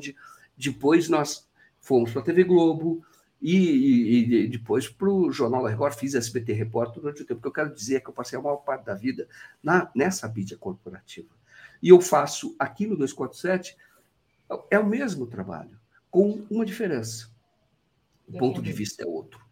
E com uma liberdade para escrever e para mostrar através de vídeos que eu não tinha, porque ali a estrutura é toda engessada para que o jornalista ali não tenha a sua autonomia, não tenha a sua liberdade e possa e passe apenas a cobrir é, os assuntos, aquilo que prepondera, os, os assuntos de interesse do, dos donos dos veículos de comunicação. O Jorge escreveu isso há muito tempo. No Brasil não existe é, liberdade de imprensa, existe liberdade de empresa. A empresa que decide e coloca os seus para fazer esse trabalho. E às vezes dão até autonomia quando interessa a alguém, mas é justamente para poder controlar. Faz uma matéria que bate, que mostra a realidade e depois usa, eu vou dizer o nome, me perdoe até se, se, se, se, que eu não eu tenho certeza de que não sou não estou justo porque me atacou injustamente. E depois usa as Patrícias Campos Melo da vida, os Fábios Zanines da vida para fazer o jogo sujo, para fazer o trabalho sujo, para tentar sufocar essa mídia independente, essa mídia nascente, que é o, o fato mais relevante que houve nas últimas décadas aqui no Brasil, do ponto de vista da história, do ponto de vista da política, que é essa mídia que não deixa que esses grupos falem sozinhos. Perfeito, Joaquim. Olha que lindo o que a Maria Sá Xavier escreveu aqui sobre a TV 247. Ele disse, ela disse: "A TV 247 tomou as rédeas do jornalismo, no peito e na raça. Não foi fácil. Estou aqui há muito tempo, vi muita coisa. A luta é duríssima." É isso, Maria. A luta é dura, né? É muito trabalho aqui e a gente, como disse o Joaquim, a gente tem um papel também daqui para frente, né? Continuar essa luta. O Léo já falou disso aqui mais cedo, o Joaquim falou agora. A gente tem esse papel e a gente depende do apoio do público para ter essa liberdade, essa independência ao qual o Joaquim se referiu. Vamos lá, e aí falando nele, né? Já falamos, vou falar de novo, infelizmente. É, tá aqui, olha, o Demetrio Magnoli pede desculpas por ter apoiado o golpe de Estado contra a ex-presidente Dilma Rousseff. No entanto, em seu, em, no seu meia-culpa, ele afirma que foi golpe, que o golpe foi um impeachment e não um golpe. Então, ele reconhece, mas não reconhece muito, né, Joaquim? Como é que você vê essa, essa atitude do Demetrio? Eu vejo, primeiro, que já é um avanço. Tá? Eu acho que estou tentando fazer o ajuste de alguns colunistas. O ajuste. Tentando fazer o ajuste, dando espaço para que eles façam esse tipo de texto. Tá? Ele percebe que já existe ambiente para fazer um texto, para dizer, ó, é, nós erramos, mas não erramos tanto assim. Eu vejo como um avanço, vejo também como um movimento natural que ocorre na imprensa quando há uma mudança de regime. Estamos saindo do regime bolsonarista, vamos para um regime democrático, a luta vai ser pela democracia. Então está tendo uma mudança de regime. E aí o jornal está tentando adaptar os seus colunistas para é, tentar passar a imagem de que seria democrático. O, o, o Demetrio Maioli, que é uma pessoa inteligente, que é escreve bons artigos, tem conhecimento importante sobre geopolítica, entendeu? não é a referência para mim, mas eu reconheço que ele, ele entende de, de, assuntos sobre os quais ele fala. Então, ele não é um, um otário. Então, ele, ele não é, o erro dele não é culposo. O erro dele é doloso. Agora eu preciso entender o que, que se movimentou para que ele tivesse essa postura, por exemplo, de chamar de impeachment que foi golpe. Por que foi golpe? Aí é um erro. E eu entendo que esse erro também não é culposo, é doloso. O Brasil é um regime presidencialista. É, porque o povo decidiu. Duas vezes, consultado, decidiu que não queria parlamentarismo, queria presidencialismo. Porque entende o povo, na sua maioria, que ele é, é, é, é, um instrumento muito mais eficaz para poder é, promover as mudanças necessárias, e, e é mesmo. Tá? É, no caso do, do, do Demetrio Maiano, quando ele fala que foi o impeachment, porque seguiu, seguiu todo o rito, ele está enganado. Por quê? Porque o Brasil não é parlamentarista, não é simplesmente uma questão de ter maioria no Congresso. Não é só questão de ter o domínio sobre um terço do Congresso, porque aí evita o impeachment. Um terço mais um. Isso no caso da Câmara, né? Não é. Porque a lei, de, a lei que definiu o impeachment, a lei de responsabilidade, ela define quais são os crimes que você pode ter cometido para poder ser derrubado. Só a partir da, da, da, descrição desses crimes, de você, você tem que mostrar a conduta. Só a partir daí é que você pode derrubar um presidente ou uma presidente. Só a partir daí, no caso do Collor, você houve essa demonstração toda, mostrando que o dinheiro do PC Farias financiava o presidente, a família do presidente. Não foi em nenhum momento que ocorreu com a Dilma. Não houve nada disso. Inventaram uma história de pedalada, maximizaram, dizendo que isso era crime suficiente para justificar a derrubada. Portanto, foi um pretexto. Quando ocorre isso, seja na presidência da República, ou seja, numa prefeitura, a justiça pode intervir. E deveria ter é, feito essa intervenção ou intervindo. Deveria. Porque o, o, o, o Supremo e o próprio Demétrio fala isso. Porque o Supremo estava rendido, está falando da Lava Jato, com o Supremo rendido, ele diz isso. Só que aí eu acho que a análise é incompleta. O Supremo estava rendido, ele usa isso no termo, no texto dele. A expressão, exatamente o que o Lula disse daquele telefonema que foi divulgado ilegalmente pelo Sérgio Moro. O telefonema, o grampo foi ilegal e a divulgação pior ainda, pelo Sérgio Moro, o telefonema entre o Lula e a Dilma, que era presidente da República. E ele disse que o Supremo estava acovardado. E é verdade, estava mesmo. O Demetrio Maior fala isso no texto dele, hoje que ele fala do Supremo rendido. Então, o Supremo tinha, tinha, na minha opinião, o dever constitucional de dizer cadê o crime de, o crime de responsabilidade. Se não tem crime de responsabilidade, vocês não podem derrubar presidente. Então, para o processo. Era ali que poderia parar o processo. Porque nós vivemos como se fôssemos parlamentarismo naquele período. Claro que não foi parlamentarismo, e nós sabemos que tudo isso ocorreu porque a Procuradoria não estava a serviço do Brasil, Procurador-Geral da República. Ele que participava de reuniões no Departamento de Justiça dos Estados Unidos, ele que eu digo é o Janot. E estava fortalecendo o próprio Deltan Dallagnol, também não barrava. Por quê? Porque precisava chegar a um resultado, precisava derrubar a Dilma. Eu entendo assim Eu não acho que foi uma sucessão de equívocos, de enganos que levaram à derrubada da Dilma. Foi um projeto. Era para tirar a Dilma em 2014, Sim. pela eleição. Esse era o projeto. E a Lava Jato já estava contribuindo para isso, mas não conseguiram, porque o povo decidiu que a Dilma tinha que continuar. E aí depois fizeram a, a todo o movimento para derrubá-la no judiciário, via impeachment. Derrubaram sem que o judiciário tenha atuado em defesa do Brasil. Deixou que isso avançasse. Então, foi um movimento que, veja bem, agora eles estão, vamos falar depois, mas eles estão tentando explodir, causar terror na população para atingir um, de, um determinado objetivo político. No caso do impeachment, eles criaram também um terror, dizendo que o Brasil estava ingovernável, tentando mostrar isso, e não estava. Não estava. É que foi criando essa imagem, uma imagem de descontrole, uma imagem de caos, com pessoas na rua, etc. E aí muitas pessoas que nem apoiavam passaram a apoiar. Mas, enfim, Demetrio Magnoli, ele, ele está, vamos dizer assim, deu um passinho, mas ele podia ter dado dois. Um passinho muito pequenininho, só um passinho. Ele podia ter dado um passo maior, ou dois. Deus, Joaquim. De fato. É, deixa eu só trazer aqui um pouco dos comentários, agradecer a Zóia Salles, que entrou aqui como membro. Edu Mangbit mandou aqui uma, uma carinha para gente. Obrigada, Edu. Pedro Paulo Santos, o que é ensinado hoje nas faculdades de jornalismo? Aparecida Fernandes, todos sabem que o evento de Juiz de Fora é falso. A Folha sabe, talvez chegue até ela como cúmplice. É, Rita de Cássia, será que a Folha está envolvida no sigilo de 100 anos?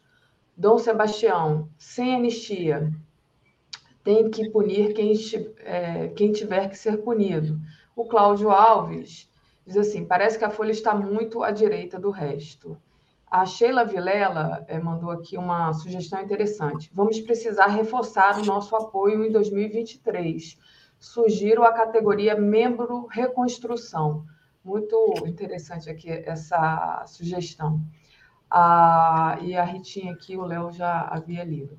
E aí, né, falando dessa questão do terrorismo, né, o Léo até propôs também para a gente falar um pouco sobre esse vazio de poder que justamente pode, pode ser usado para criar mais confusão, mas você me mandou aqui a matéria, é, o Joaquim, do senador Girão, né? Que foi ele quem convocou a, esse senador Girão que a gente viu, ele ficou conhecido aí durante a CPI, mas foi ele quem convocou a sessão é, do Senado, que recebeu os dois ter terroristas, né? Que planejavam explodir é, o caminhão-tanque, é, é, o George Washington e o Alan Diogo, né? Então, foi ele que fez esse pedido, e ele está sendo cobrado agora nas redes sociais.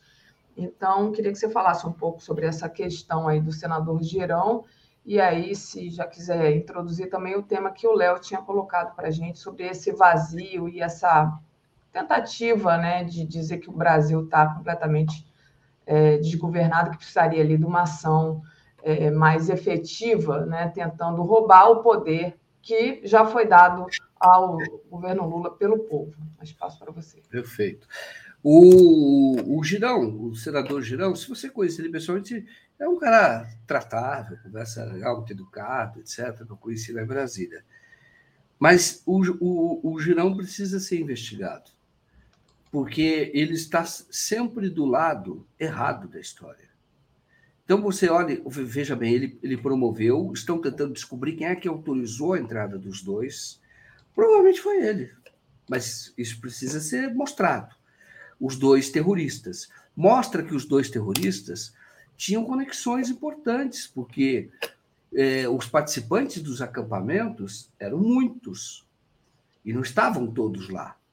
Estava o George Washington e o, o, o, esse Alain Diogo, esses dois. Então, quem é que ligou para o Girão? Quem é que fez o contato? Eu escrevi ontem no Twitter e falei: preciso ver as conexões do George Washington. Porque mesmo que você entenda que ele é um homem vamos dizer assim, não é um milionário, é um empresário. Tá? Mas não é um, um milionário, você vê várias empresas que ele já usou, ele tinha 170 mil reais para comprar armas. Você quando você é, é, é, conhece a história do Brasil, você vai ver, para chegar no girão, tá? Não estou fugindo do assunto, não. Mas eu tenho que contar isso. Eu li um livro há muito tempo chamado Direito Explosiva no Brasil. Tá? Eu, até li para fazer matéria para Veja, viu? O tempo que o Paulo Moreira Leite era redator-chefe lá. Eu era subeditor de Veja, eu fiz essa matéria. Foi editada por ele. A Direita Explosiva no Brasil, o José Argolo e a Cátia Ribeira que escrevem, e eles então falam de um grupo que unia civis que tinham um anticomunismo chamado obsessivo, e eram pessoas que não eram milionárias, viu? Eu me lembro de ir à Vila Madalena numa marcenaria que era do Hilário Corrales. E quem tocava a marcenaria era o sobrinho dele.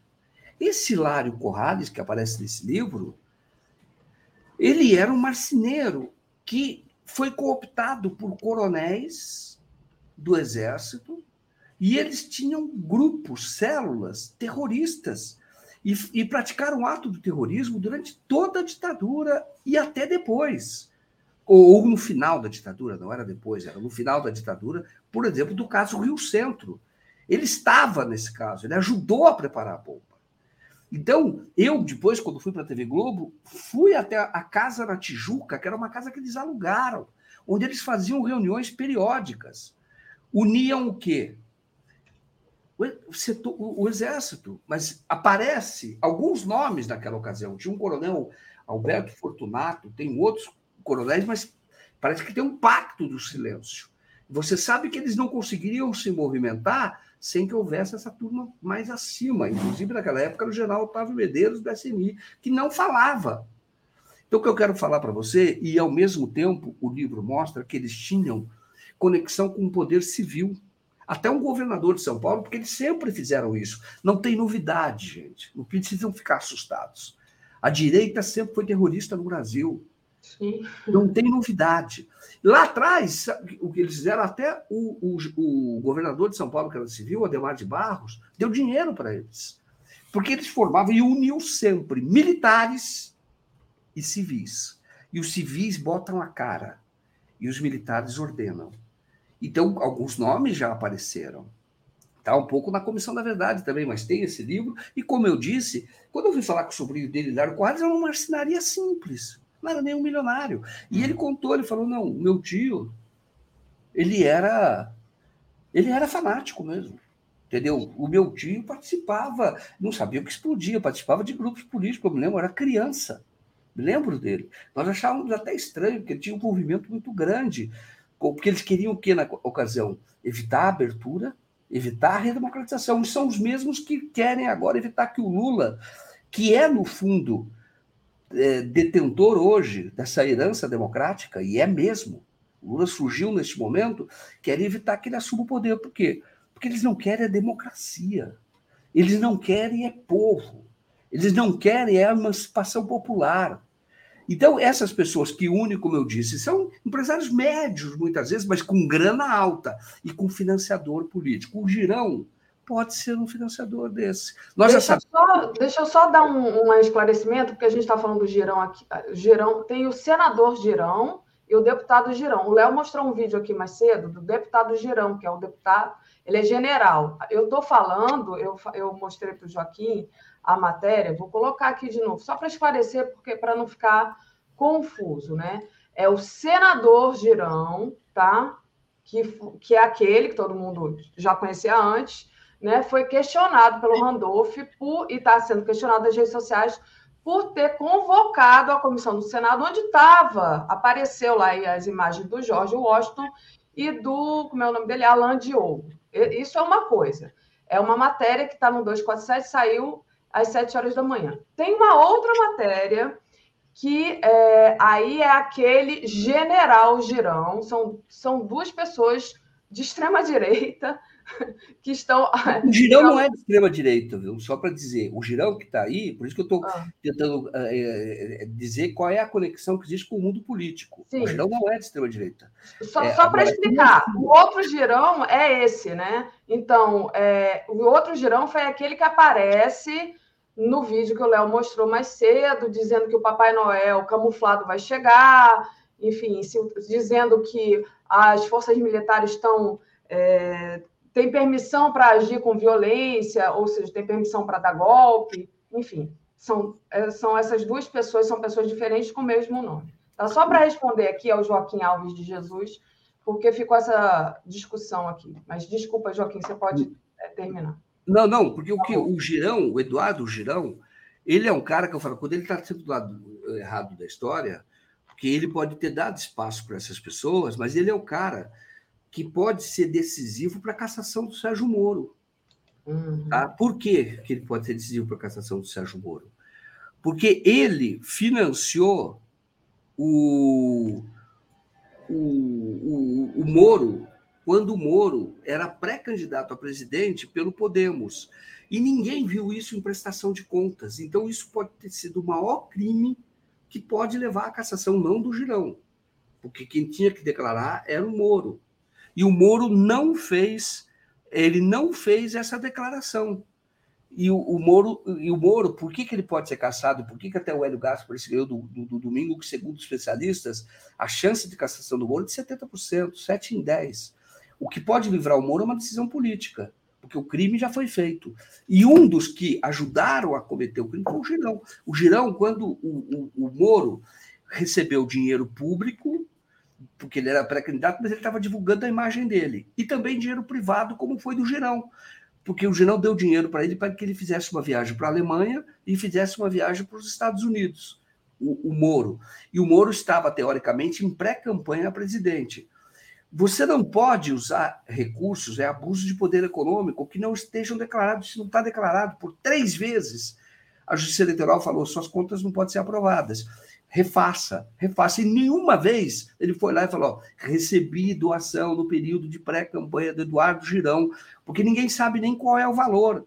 E se não está declarado pelo Girão, isso é até caixa 2. Mas isso se sabe por quê? Porque o próprio Girão declarou naquela ocasião. Porque ele falou: eu, o, como o, o Podemos não está podendo bancar, eu vou bancar as viagens do Moro naquela ocasião. Então, só para dizer que o Girão pode ser um financiador, só para dizer que o financiador, o, o girão pode ser aquele elo da classe política. Então, para a gente entender essa direita exclusiva no Brasil, a partir do livro que é a direita exclusiva, nós temos que entender que existem três elos. São três. Eles se, se conectam. São os fanáticos que botam a cara. Então, esse, esse cara, o George Washington, neste momento, ele não está agindo sozinho, ele está cumprindo missão. E eu falo para você, eu falo, como é que você pode fazer essa afirmação? Porque eu vi o livro, que é um livro de memória da direita explosiva no Brasil, e que conta como é que essa direita explodia e mataram, por exemplo, a secretária da OAB, a Lídia Monteiro, naquela ocasião, e tentaram provocar uma carnificina no Rio Centro. Então, eles, esses botam a cara, tá? Esses fazem artefatos e eles são movimentados por isso. Eles são, isso historicamente no Brasil, aquela quando você olha, lê um pouco, você tem o, Brasil teve uma o Brasil toda a economia no Brasil foi construída pela, pela, pela escravidão. Depois gerou um grande capital que gerou industrialização, outros setores, mas se você for imaginar, você tinha um homem branco que ele era livre mas ele não era proprietário de terras. A economia estava é, baseada na, na, propriedade de terras. Então você tinha quem é que gerava, quem é que movimentava o Brasil? Quem é que gerava riqueza no Brasil? Era o dono da terra, dono do meio de produção, e era o escravo, que era tocava a própria produção. Isso fazia com que o Brasil exportasse, tivesse receita, e você tinha uma turma que girava em torno que era o homem branco livre e que era meio disfuncional. Depois foram, foram ser tropeiros, aí foram acumulando o seu, seu capital, etc. Mas foi, é, era meio era disfuncional, só que eles eram extremamente violentos. A nossa sociedade é violenta. E a herança disso está hoje na mão desses caras. Eles eram, esses homens brancos livres eram extremamente violentos violentos com escravos, violentos com o movimento daqueles que queriam emancipação. E eram muito mais violentos até que os donos de meio de produção. Isso é fato, histórico. E nós estamos vivendo a mesma coisa. Por isso que eu estou falando, o girão é o elo. Um é esse, esse fanático, são os militares, que se comportam como milícia organizada, lamentavelmente, e você tem os financiadores, tá? os militares financiadores. O girão se insere entre os financiadores. Como eu te disse, nesse livro fala que o Ademar de Barros deu dinheiro para essa turma porque queria ter poder político. Às vezes interessa a, a, determinada classe política que antigamente se usava a expressão são os pescadores de águas turvas. Então, você deixa tudo meio turvo e aí eles vão fazer pescaria lá. Eles vão aumentar o seu poder político. E nós estamos vivendo mais uma vez este movimento, esse movimento na nossa sociedade, que une o que você parece ser o Zé Ruela, que é um tal de Jorge Washington, mas não é. Então, ele frequenta um congresso, ele tem conexões e é preciso encontrar essas conexões. Se você for investigar, Daphne, vai chegar no Bolsonaro. O indício é grande. Você vai dizer, você está acusando o Bolsonaro? Não estou acusando. Estou dizendo que ele é um suspeito de envolvimento com essa tua. E é o próprio modus operandi dele. Seja como cidadão, que é de um anticomunismo, da onde ele vem, do grupo familiar dele, de um anticomunismo muito forte. Ele passou pelo exército, passou, porque não fez uma carreira brilhante, era considerado mal militar, e depois foi para a classe política. E ele está na classe política, mas a cabeça dele é a cabeça desses que querem derramamento de sangue, querem explosão, essa direita explosiva no Brasil. O Bolsonaro faz parte da direita explosiva no Brasil. E eu tentei fazer aqui uma relação com aquele homem branco que não era rico, mas se achava rico, mas era livre, mas era extremamente violento. E para se justificar, ele usava a sua própria violência e sempre combatendo a emancipação popular, sempre combatendo o povo. Era isso. Muito bom. É, vou trazer aqui uma outra matéria que está lá no site Brasil 247 é, sobre a questão né, é, que não, não é que, foi descoberto que não era só um atentado ali, aquele que já foi desmontado, mas olha aqui, olha, terroristas bolsonaristas planejam atentados em várias partes do Brasil. O atentado orquestrado em Brasília foi a primeira de uma série de ações planejadas por terroristas bolsonaristas. Então, existe essa tentativa de causar uma impressão de, de descontrole, né? fazer. É, criar o pânico, né, Joaquim? É, e eles são violentos, né? Você acabou de falar. Então, é que... A direita é violenta. É. E o Léo, o Léo tinha proposto, né, a, da gente falar sobre essa questão também do vácuo, né? É, e, como é que isso vai ser administrado, né? Porque a gente está aqui é, domingo, né? Já é a posse do Lula, né? E até lá vai se descobrir muita coisa, eu espero, né? Vai ter muita ação é, e vai ter esse clima assim de, de né? Como, como, diria o Chico Buarque, chama o ladrão, né? Quem que a gente recorre? Mais espaço para você. Ô, Davi, baseado no próprio que eu acabei de falar, do próprio estudo de como essa direita explosiva age. Ela não é frontal, ela é terrorista. Então eu digo para você o seguinte: é, ela vai, é possível, porque tem uma matéria até, de, de, existem outros grupos organizados em outros locais, que os ataques ocorram em outros locais. Eu não acredito que isso vai ocorrer em Brasília pelo próprio modus operandi dessa extrema-direita explosiva. Então, eles querem assustar e causar o terror. Ali pode haver confronto e eles podem perder. Entendeu? Ali, a, a Polícia Federal vai ter que agir, tem que garantir a segurança. E ali, você, o risco é muito grande. Então, esse povo age na sombra.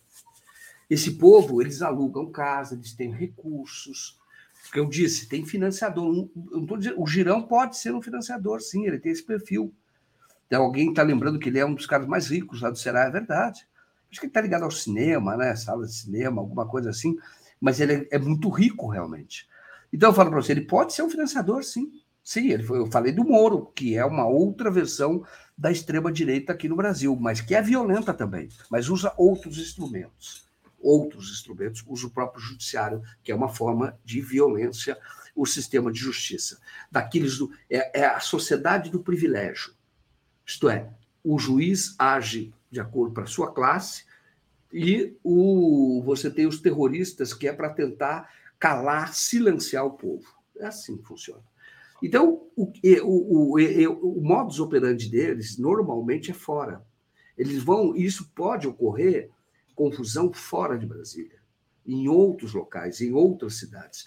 Porque esse povo que explodia a banca de jornal, que era causar terror, mandou uma carta que matou a Lídia Monteiro, da OAB, uma carta explosiva, e tentou fazer o atentado do Rio Centro. Mas fez vários outros pequenos atentados. E é sempre para gerar notícia. Fez atentado contra escritórios de advocacia, dando tiros. É sempre para gerar notícia. É o que eles fazem. E tentando amedrontar o povo, assustar o povo. É assim que eles trabalham. Então, eu entendo que um confronto aberto eles não vão. Eu entendo assim. Você vai dizer, e se ocorrer? Ou se ocorrer, eu fiz uma análise equivocada. Mas quando você olha a partir do que você tem disponível de informação de como essa direita age, vocês, eu posso afirmar para vocês que é muito mais provável que hajam fora de Brasília, causando algum tipo de pânico, algum tipo de, de, de caos, talvez nem caos, mas para assustar, para gerar notícia, tirar o foco da, da posse do Lula, que seja fora. E Brasília vai transcorrer, claro que o Lula tem que tomar todos os cuidados, todos, todos, os cuidados necessários de segurança, isso é necessário, mas o modus operandi dele não é para ir para o confronto aberto, não. Tá? Então, tem os otários né, que estão lá no, na frente do quartel. Eu entendo que aquela própria ação que foi de quebra-quebra lá em, em Brasília foi sustentada. Ela, aquilo lá tinha profissionais, um bandidos contratados. Por isso é que não houve prisão. Porque se você prende alguns, você vai saber qual é o perfil deles. E vai chegar, mas ali tinha, tinha, tinha, tinha contratado ali, tinha bandido ali contratado por essa extrema-direita que é para assustar as pessoas naquele momento. Tem os otários, entendeu? Que são os otários, os que são semi-incapazes, pessoas com um problema muito sério, cognitivo muito sério, que é contaminado, mas que vai se reduzir, viu, Davi? Vai se reduzir cada vez mais, sobretudo diante do sucesso é, provável do governo Lula. E esse sucesso que eu falo, não só porque o Lula fez dois bons governos, mas porque a comparação vai ser algo assim, vai provocar um efeito gigantesco entre as pessoas, porque o governo do Bolsonaro é ruim demais. Então eu falo para você, quando tiver o Lula, não só, como eu disse, pelo que ele já fez, mas porque o governo é ruim demais. Então, quando tiver esse governo, nós teremos. O Lula é a volta da normalidade depois de seis anos, desde 2016. E o Temer também foi um governo de crise, um governo de problema. A crise que eu falo é que não resolve o problema do povo, de baixo crescimento. Tá? E também foi esse governo. E aí, produto, claro, nós sabemos, do golpe, etc., foi isso. Depois teve o Bolsonaro. Então, o Lula vai ser uma, um, um, confronto. No confronto, ele vai ganhar enormemente, por unir outras forças do Brasil, por ter uma repercussão internacional que vai ser bastante positiva, e isso acaba atraindo investimento, acaba atraindo negócios. Então, nós vamos entrar num período, a meu ver, que sendo bastante positivo. Então, esse grupo vai se reduzir cada vez mais. É, só dando aqui um feedback para a Zóia, testando se deu certo se tornar membro, tornou, deu super certo. Dar as boas-vindas para o Ricardo Banhos. Pedir para o pessoal deixar o like compartilhar a live, muito importante também. Quem não fez ainda, faça uma assinatura solidária em Brasil247.com apoio ou torne-se membro aí no YouTube. Ah, o Dom Sebastião diz: Joaquim deveria fazer editorial no 247. Monstro. Rita de Cássia Conceição. Joaquim, para além de jornalista, você é um excelente professor de história. O Joaquim Alves de Jesus, Daphne, Joaquim. É, ah, Daphne Joaquim, não é senador Girão, é deputado. Então, tem o senador e tem o deputado general Girão, que é aquele que estava lá no vídeo chamando para o golpe, né? dizendo que o Papai Noel é, ia vir camuflado. O Anderson Alves de Oliveira diz: sou médico progressista, aprendo muito com vocês. Achei interessante aqui o superchat do Anderson, que ele diz: sou médico, entre parênteses, progressista. Ele sim. devidamente justificado, identificado, tá, Anderson? O Mark diz: naquela ligação divulgada por Moro, tem algo que me intriga. A gravação começa no Planalto e não a partir do momento que atendem no celular do Lula. O grampo do Moro estava no Planalto, senão como isso seria possível? Então, está aqui a questão é, levantada pelo Mark, não sei se Joaquim saberia, se se lembra exatamente dessa ligação né, do, do grampo divulgado, e se tem Sim, uma resposta para isso. Posso falar. O grampo, na verdade, é, é, muito estranho aquele grampo, não foi contada essa história ainda direito, inclusive a seleção do grampo. Porque quando eu vi, acompanhei o, o interrogatório dos que realizaram o grampo, tá, o agente, etc., no caso do processo da, da, da Marisa Letícia, que ainda não teve um desfecho, que ela cobra da União por ter tido uma conversa privada divulgada. E ali é contado como é que eles faziam a gravação. Tudo isso tem relatório de análise. E aquilo foi uma gravação que já estava proibida, não podia ter ocorrido mais, porque o, o, já tinha cessado o período do grampo, e porque o, o Lula tinha virado ministro, ia ser o chefe da Casa Civil. Então eles não podiam mais gravar, só continuaram gravando. E ali aquela gravação foi ilegal, a divulgação foi mais ilegal ainda. Então, pra, pra, eh, agora, você pergunta o seguinte, como a análise ela segue uma rotina, um procedimento, como é que aquilo foi parar na mão do Moro e logo depois estava na mão da Globo News e da TV Globo? Porque aquilo era uma operação para derrubar o governo. Como é que foi parar aquilo lá? Há uma suspeita de que, na verdade, o grampo era até maior do que a própria, não era nem realizado pela Polícia Federal, seriam serviços de inteligência fora do Brasil. Essa é uma suspeita, que sabia as conversas, pensavam as conversas e já mandavam, divulga isso, porque isso tem um efeito muito grande. Essa suspeita existe. Nunca foi investigada porque não tivemos a CPI da Lava Jato. Eu sempre defendi aqui a CPI da Lava Jato, porque eu acho que o Ministério Público não tem condição de se investigar, nem o Conselho Nacional de Justiça tem condição de investigar, processar, verificar as responsabilidades dos juízes, dos magistrados. Mas uma CPI teria e seria histórico no Brasil. Sempre defendi CPI da Lava Jato, porque poderia, inclusive, esclarecer esses pontos. De onde vieram esses grampos? Quem orientava esses grampos? Porque o grampo, eles ouvem muitas conversas. E é feito o relatório, isso é demorado, é um procedimento demorado.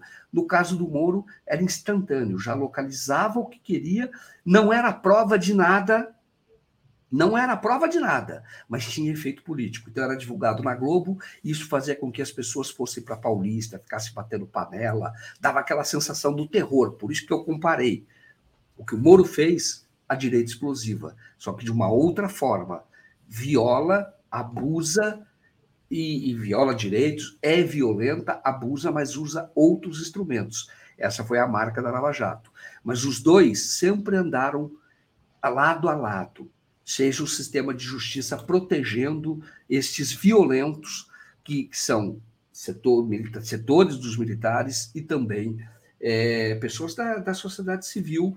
Como eu disse, eu citei o caso do, do, do personagem do livro. Personagem não, é, uma, é o, o relato do, do, do, desse marceneiro que ficava aqui no, no, na Vila Madalena, tinha, fazia parte de uma organização terrorista que era nacional, chamava Hilário Corrales. Joaquim, só lendo aqui o, o, comentário da Tatiana Lobato, que eu achei interessante, inclusive minha sobrinha mandou isso para mim hoje de manhã. Acabei de ler que a Globo vai passar um documentário dos 580 dias da prisão do Lula. O Joaquim e o Brasil 247 têm que cobrar direitos autorais pela ideia de quatro meses atrás. É exatamente isso. Até o título é igual, gente. É muito engraçado. Uhum. Então, isso só prova o bom trabalho aqui do Joaquim, que já se antecipou, já fez o que a Globo está fazendo agora. E o marketing. Vocês terem falado isso. É, porque, na verdade, eu falo, os temas são livres, ainda bem que eles fazem, tem que fazer. Mas Sim. o importante é vocês saberem, né? Desculpa, Daphne, vocês saberem que a TV 247 chegou antes, está antenada dos fatos relevantes. Isso, isso justifica todo o veículo, isso é todo o nosso trabalho, viu, Daphne? Nós estamos fazendo aqui essas análises, tudo isso que amanhã acabam repercutindo nessa velha imprensa ideológica. Exatamente. O Mark diz aqui, segundo Fernando Fernandes e o Lênin Streck, havia mercenários vindo, vindo da Ucrânia, fugidos, é claro, no dia 12 né? É, disse aqui o Mark. Só vendo aqui se tem mais algum algum superchat para ler, Joaquim, aí já passo aqui para você se despedir do pessoal. É, queria agradecer ao Jair Pereira, que, que contribuiu aqui conosco. Obrigada, Jair. E é isso, Joaquim. É, te agradeço aqui pelas análises e te desejo boa continuação do trabalho. Você vai estar em Brasília, né? Eu vou estar, em, vou estar também e espero te conhecer pessoalmente, que a gente só se conhece a partir da tela, Joaquim. Estaremos lá juntos. A gente vai ter um QGzinho lá, entendeu? Legal. Tá Valeu, então, Joaquim. Valeu, Dafa. Até, até mais. E a gente se encontra em Brasília, tá bom? Eu acho que quinta eu participo ainda, mas eu preciso ver como é que vai ser o cronograma se não viajando. Ah, é. Gente, eu já estou acelerada, eu já estou achando que hoje é quinta, não, hoje é terça, Davi. É loucura. Valeu, Joaquim, obrigada. Valeu, até mais, Rafael. Tchau. Comentário de Tereza Cruvinel. Bom dia, Tereza, tudo bem? Bom dia, Daphne. Bom dia, comunidade. Está ansiosa aí, né, Daphne? A ansiedade é tanta de, de acabar logo esse inferno, né? Que a gente passou aí, que a gente está. Oh, mas o Bolsonaro vai embora amanhã. Realmente está é. chegando a hora. Eu não aguento mais. A gente está aqui na contagem regressiva. Daqui a pouco não vamos contar mais os dias, vamos contar apenas as horas. Mas é. eu estou realmente muito ansiosa. Para ficar livre do Bolsonaro, não vamos esperar até domingo. Amanhã ele embarca, vai lá para o seu resort trumpista e nós já estamos livre dele. Pois é, dele. mas essa, esse livre dele é... tem duas coisas, né? Ele, ele pode ir para a gente ficar livre dele mesmo, ou ele pode ir para dizer, olha, para é, tudo que vai acontecer, não me culpem porque eu não tenho nada a ver com isso, eu estava lá no resort do Trump. É, né? Pois é, tem isso, tem essa hipótese, tá? Procurando um álibi, né? Preparando é. um álibi é, para lavar as mãos. Mas eu não acho, não, Daphne. Eu acho que o Bolsonaro jogou a toalha. É, tá, assim, vai embora antes do governo acabar, passa para o Mourão, e é, o pessoal dele está se desmobilizando. Eu, eu sei que o, o, o, lá o acampamento de Brasília, pelo menos, do QG do Exército, deve ser desmobilizado antes de sábado. Né? A gente está vendo aí aquele site, tem uma notícia hoje que o site não, o canal do Cercadinho, né, que transmite lá o Cercadinho, é, o canal foi vendido e as pessoas estão sendo dispensadas, está desmontando, né? Estão desmontando. Eu acho que eles estão indo embora. Eles estão se desmontando. Embora não, que eles não irão é, embora é a palavra errada, eles estão se desmobilizando. É, até domingo, eu acho que eles não. Não acho que eles têm estratégia, que eles têm capacidade de articular mais nada. É claro que não podemos baixar a guarda, né? Tudo pode, uh, todas as providências têm que ser tomadas mesmo. É, esse reforço que está sendo feito, tudo isso, todas essas providências, mas é, eu acho que eles. É, a, a ficha da derrota está caindo. Sabem que agora não tem mais nada para fazer. A ficha da derrota está caindo, eu adorei isso. Muito bom. Bom, Tereza, você disse né, que já está aí é, sendo desmontado é, tudo, né, todas as estruturas, né?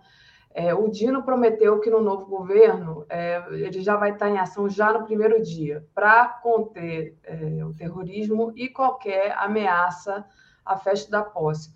Tavam, ontem vocês estavam falando boa noite uma questão do horário, né? Que é, a partir da meia-noite e um minuto ali é, do dia primeiro, né? Zero hora e um minuto, o Lula já é é, o presidente, né? Então, é, queria que você falasse um pouco sobre isso, né? Sobre esses prazos e como é que vai é. atuar isso, né? Então, é, essas essas ações que o Dino anuncia, ele, ele não disse quais, né? Ele disse que são no âmbito dos órgãos vinculados ao Ministério da Justiça e, e de todo o governo. Então, assim, órgãos vinculados à justiça, ao Ministério da Justiça, e que vão ter um papel importante, eu acho que ele se refere à Polícia Federal, à Polícia Rodoviária Federal e à Força Nacional de Segurança. É, eu acho que são ações que envolvem essas três, é, três corporações né, policiais e de segurança. É, a Polícia Federal já está envolvidíssima, né, com mais de 700 agentes envolvidos na posse. É, eu acho que ele, tá, ele pode usar a Força Nacional de Segurança, ele pode é, também é, determinar que o novo diretor da Polícia Rodoviária assuma aquilo lá, né, logo, para que não haja ali, aquela corporação está muito infiltrada.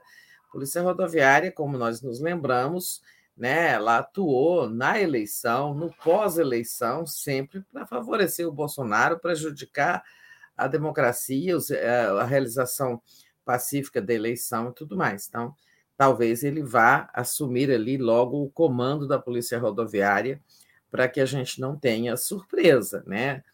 É, outros órgãos de governo, não sei. Ele não deixou claro. Ou serão medidas legais, decretos, portarias, isso eu acho que não é, não é bem aconselhável, não é bem, não sei se possível, é, se, talvez seja possível, mas tem uma questão de legalidade aí. É, o, o, mandato do Lula começa dia primeiro, né? Mas é, é, eu acho que só depois da posse ele pode assinar atos legais, né?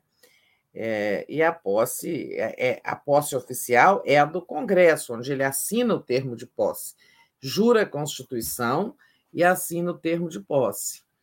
É, todo presidente, inclusive, separa uma caneta né, de estimação para guardar de lembrança, assinou o termo de posse.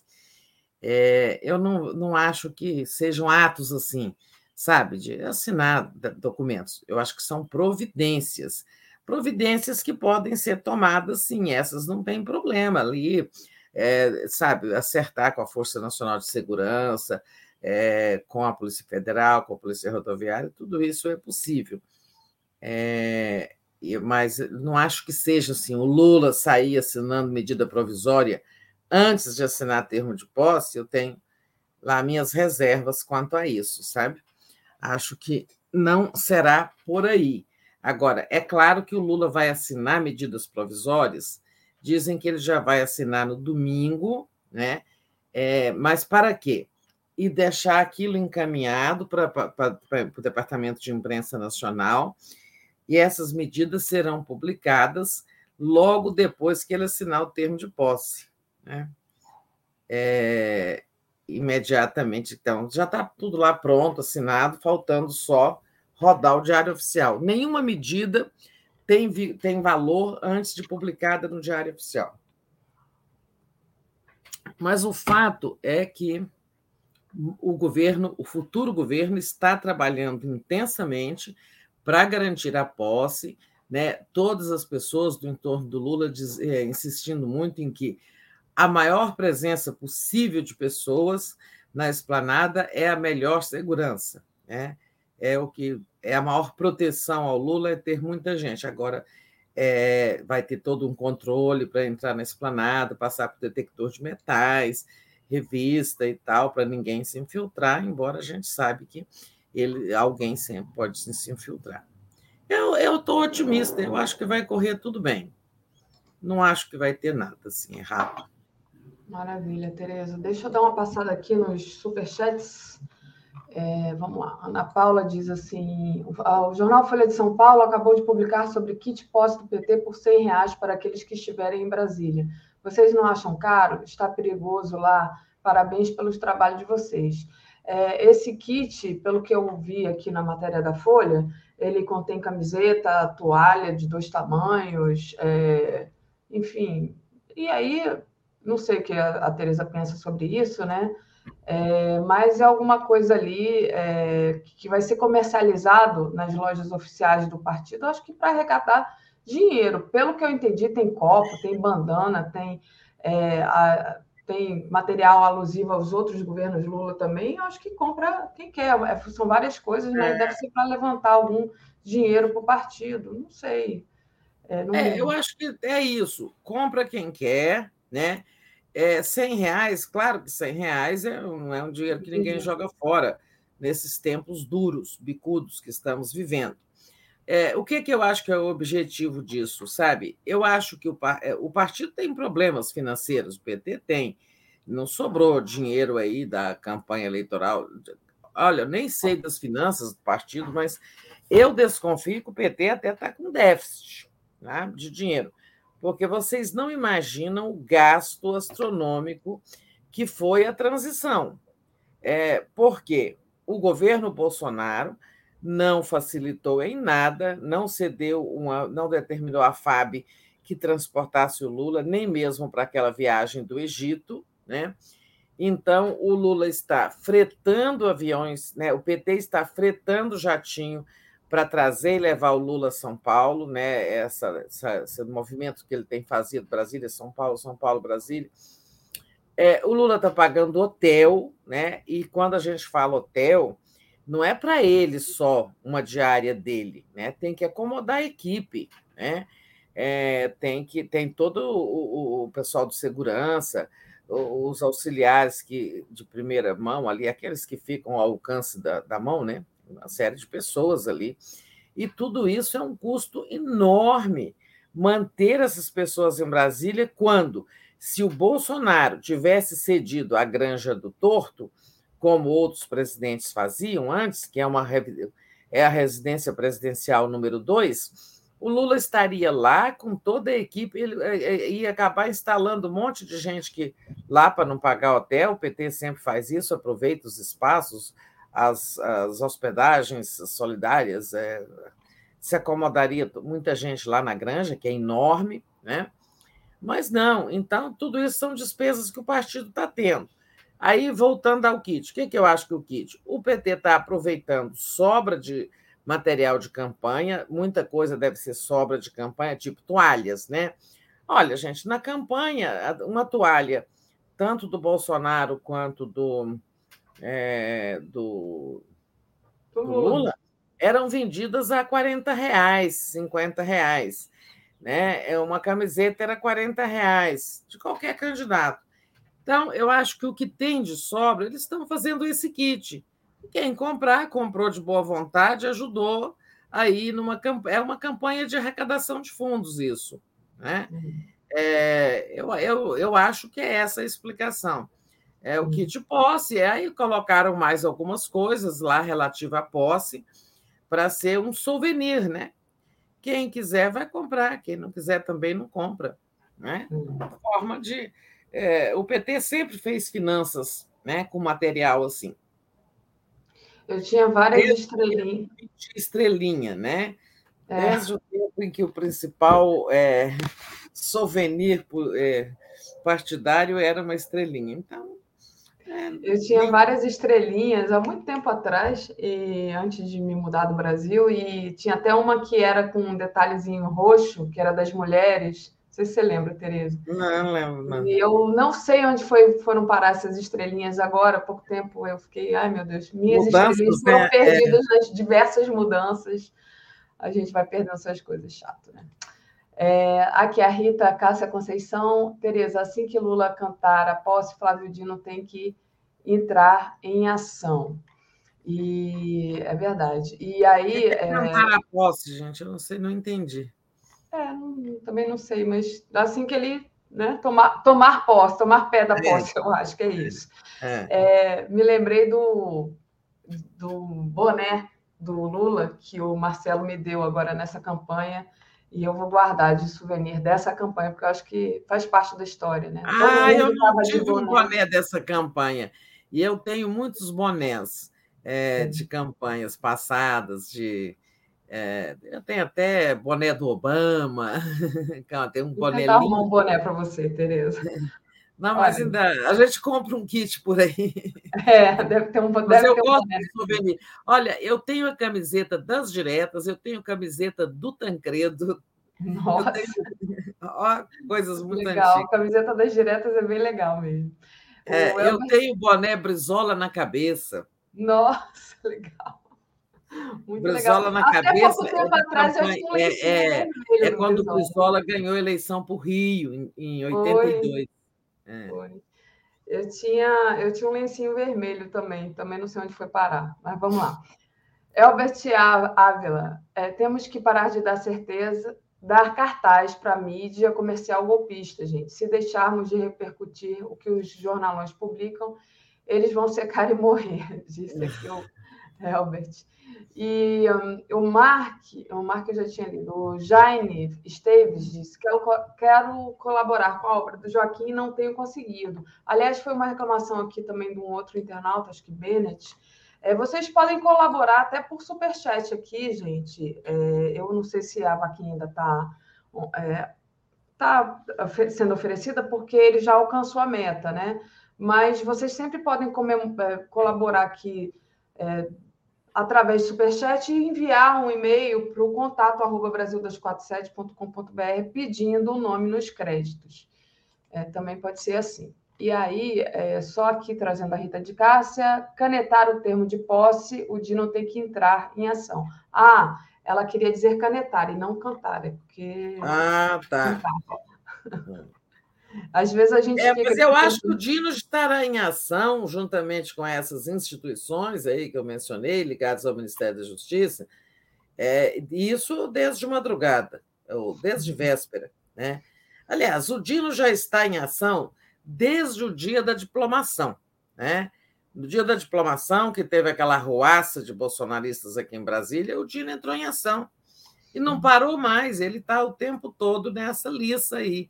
É, eu acho que, nesse caso, a ação não precisa esperar o termo de posse. Eu acho que o termo de posse, eu estava dizendo que é importante, é para que tenha valor, por exemplo, uma, uma medida provisória. Né? Uma medida provisória não pode ser publicada no Diário Oficial antes da, do Lula assinar o termo de posse e jurar a Constituição. Isso acho que não pode. Eu acho até, mas não sou jurista, né? Agora, as ações do Flávio Dino independem disso. Até porque, assim, se for esperar o termo de posse ser assinado para ele entrar em ação, né, às três da tarde, até lá os bolsonaristas já podem ter feito muita coisa. É, mas tá, eu acho que está tudo sob controle e o Dino está já lá, na, ele já está no comando disso, informalmente. Só avisando que eu estou tirando print de tela da, das ameaças, tá? E para vocês, bolsonaristas que estão aqui enlouquecidos, dizendo, ameaçando o Lula e dizendo que ele não vai governar, é, tanto aqui no YouTube, então, aí é. está todo mundo desesperado, vocês vão ficar desesperados mesmo.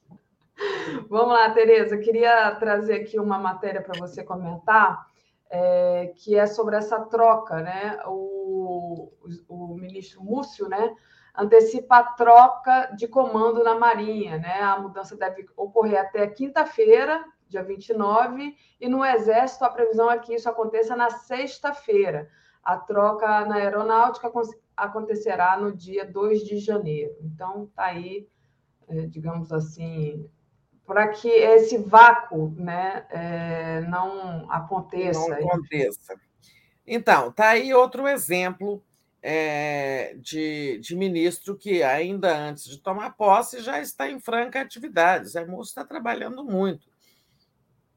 Antes de falar dessa ação aí do Zé Múcio, vamos falar, só para concluir aquele assunto de posse, né? Tem aí agora uma grande querela ontem em torno da posse, era isso, se o Lula vai ou não vai de carro aberto, né? É, para encerrar essa parte da posse aí. A Polícia Federal disse que vai, ela pode garantir a segurança tanto num caso como no outro. Ah, estando o Lula trabalhando, é, é, desfilando de um carro blindado, fechado ou carro aberto. Olha, o carro blindado, é claro que é mais seguro, mas qual é a graça de o Lula vir percorrer a multidão dentro de um carro fechado e quase sempre é vidro fumê, né? O carro blindado quase sempre é fumê. Qual é a graça? Vai abanar pelo vidro, né? É, eu acho muito sem graça. Eu até estava pensando, então, acho que o Lula não vai aceitar. Disseram que é ele que decide. Eu acho que ele vai querer o carro aberto. Mas eu estava perguntando, né, me perguntando assim, Será que a Polícia Federal não conseguia fazer um esquema de é, fazer um cercadinho de vidro blindado em torno do carro, né? digamos assim, nas laterais é, do. Nas laterais, não, os quatro lados, tipo um papa móvel, né? É, fazer assim, pegar o Rolls Royce e adaptar nele é, quatro folhas de carro de vidro blindado, né? Porque aí ele está lá dentro do carro aberto, é, transparente, e mas tem uma proteção blindada é, para eventual coisa, né? Eu não acho que vai acontecer isso, não, de atirador de. Mas eu já ouvi tanta conversa, já li conversa desses grupos de caques eh, falando em atirador de elite, essas coisas todas. Enfim, é, eu acho que essa discussão está rolando, se o Lula vai de carro aberto ou não. Uma medida que eu acho que eles vão tomar é, é fazer assim, surpresas, usar inteligência, né? inteligência no sentido, é, no sentido técnico, técnico policial ali da, da palavra, né? É, a, por exemplo, marcar uma hora e fazer em outra, né? Divulgar que o Lula vai desfilar em carro aberto às tantas horas e, e, e, e ser em outras, ser mais tarde ou ser mais cedo, né? É, despistar, mas sim, coisas assim. É, falar que ele vai subir a esplanada, de repente ele vem por outro, divulgar um trajeto e ele fazer outro, divulgar uma hora e ele fazer outra é, de forma que eles não possam se planejar. Mas eu estou falando sério, eu estou muito tranquila, tá? Eu acho que eles já demonstraram sua incompetência, sua incapacidade, até felizmente eles são incapazes de fazer atos terroristas. Eu acho que eles demonstraram muita incompetência. Agora, o terrorista George Washington poderia ter feito um grande estrago. É, eu realmente eu não entendi ainda aquela história, é, essa história, ele pretendia explodir o caminhão com tudo, ou ele só ia pôr a bomba no aeroporto de Brasília, lá no estacionamento? Confesso que eu nem entendi ainda, sabe? Até vou reler esse material. Fim de semana de Natal, a gente fica ali muito absorvida, né? Com família e coisa. Você sabe, Daphne, ele explodiu o caminhão? Não, ele, ele disse é, pelo que eu entendi, ele disse que ele ia é, apenas tentar criar um pânico, né? É... Não, mas é porque o Rogério ontem falava para a gente que o, o, caminhão tinha 60 toneladas de, de combustível. É. Eu, não, eu confesso também que eu também não, não sabe, nem eu. Eu não entendi direito qual era o, o que, que, poderia acontecer, porque cada um fala de um jeito e eu também fiquei perdida nisso, do que, que é. realmente poderia acontecer, porque a gente, inclusive, é, alguém estava dizendo ontem, né, ah, que o, a pessoa que denunciou, né, o motorista que foi fazer o checklist lá do caminhão, poderia, inclusive, ter se machucado, né? Então. É... Não, ah, se fosse para explodir caminhão, aí eu acho que ia ter, sabe, ia ter gente é. morta. A, o, a Anne Walsh diz assim, gente, atenção, é, a intenção era destruir o aeroporto. Eu acho que era criar o caos. Foi isso que ele falou, não é, era. É, não, ele ia colocar no estacionamento. É. O estacionamento do aeroporto de Brasília é permanentemente lotado de carros, né? E tem sempre uma pessoa está saindo do carro, a outra está voltando e entrando. Tem sempre gente entrando e saindo de carros ali. Então, uma explosão dentro daquele estacionamento, que é tudo coladinho, nossa, ia ter um estrago patrimonial, né, de muitos carros destruídos, e gente também, porque ali tá sempre, tem sempre gente circulando. Alguém que tá, acabou de estacionar, está saindo do carro, alguém que está voltando de dentro do aeroporto, está entrando no carro, ia ser trágico. Mas deixa ele para lá, porque. é... só, só, só, trazendo aqui a informação, tá? É, aquela história que ele contatou um, é, um importante general do Exército e relatou um possível banho de sangue. Né? É, ele disse que a intenção. É, peraí, ele disse assim: olha. é, ele colocou uma, uma, a bomba né, na, na via de acesso, ele disse assim, cadê? Perdi aqui. É, perdi. Mas era isso. Essa, essa dele ele, ter ele, avisado... ele falou em banho de sangue. É, essa de ele ter avisado, mas quando ele falou em banho de sangue, para um importante general, que nós precisamos descobrir quem é, é, ele, estava se, ele estava se referindo não a esse ato, esse ato terrorista. Ele estava dizendo para o general, segundo eu li, é, que haviam petistas é, infiltrados no acampamento e que isso poderia é, desatar, levar a um banho de sangue. É, ah. e, e, que os, os vendedores ambulantes eram tudo petistas. Então, o exército removeu os vendedores. Ou seja, eles estavam ameaçando fazer uma matança lá no acampamento, ah, dizendo que aqueles eram petistas. Não, é, que...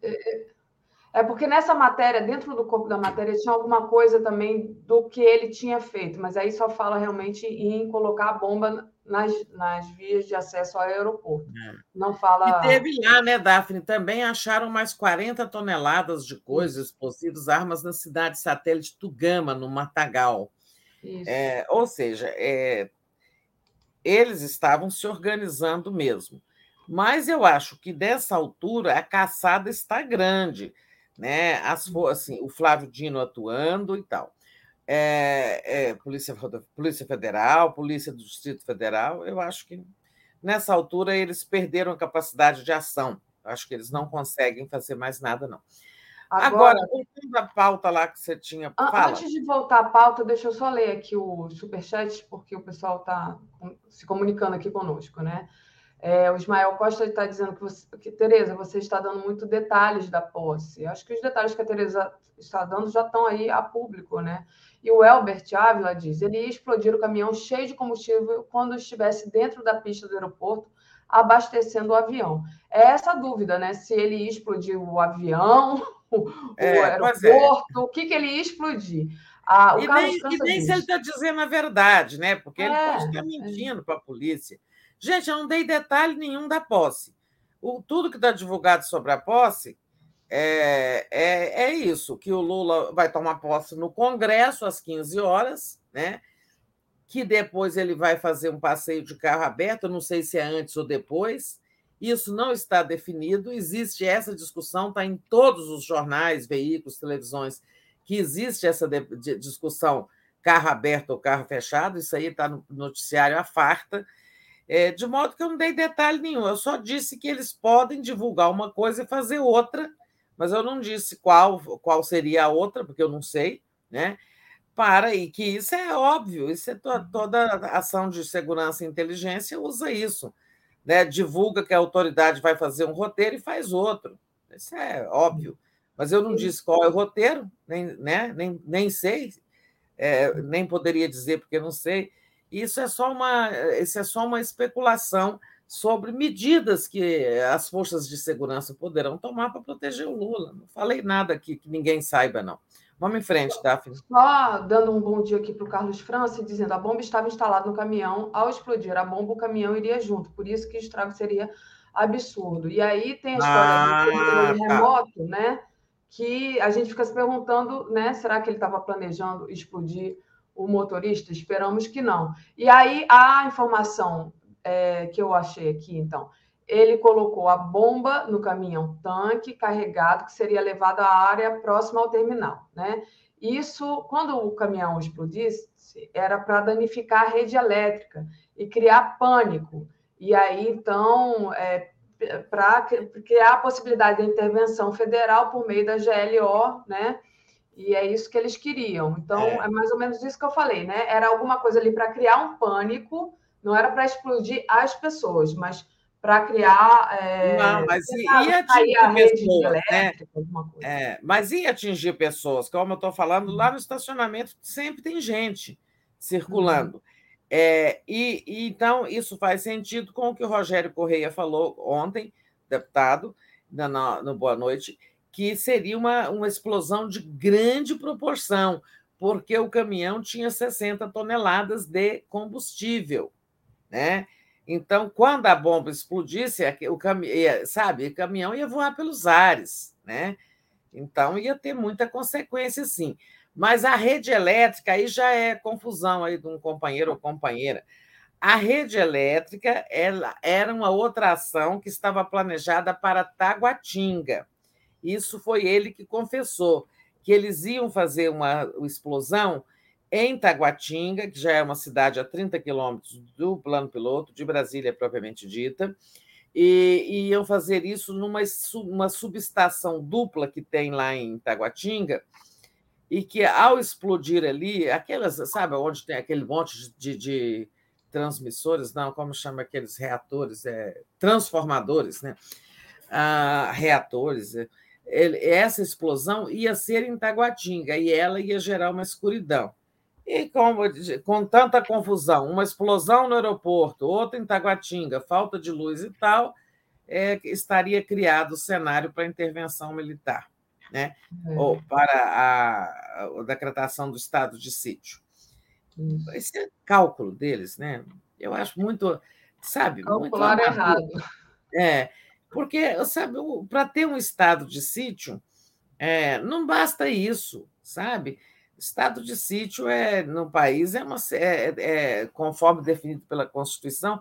E outra coisa, ele tinha que estar com os militares muito engajados aí, e assim, inteiramente engajados nesse plano de golpe.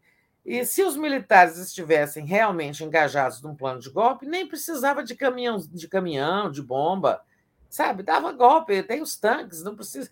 Militar, quando quer dar golpe, não precisa de soltar bomba em aeroporto né? Dá dá um golpe, avisa, fala, inventa qualquer pretexto. Já inventaram tantos aqui no Brasil, já tivemos tantos golpes.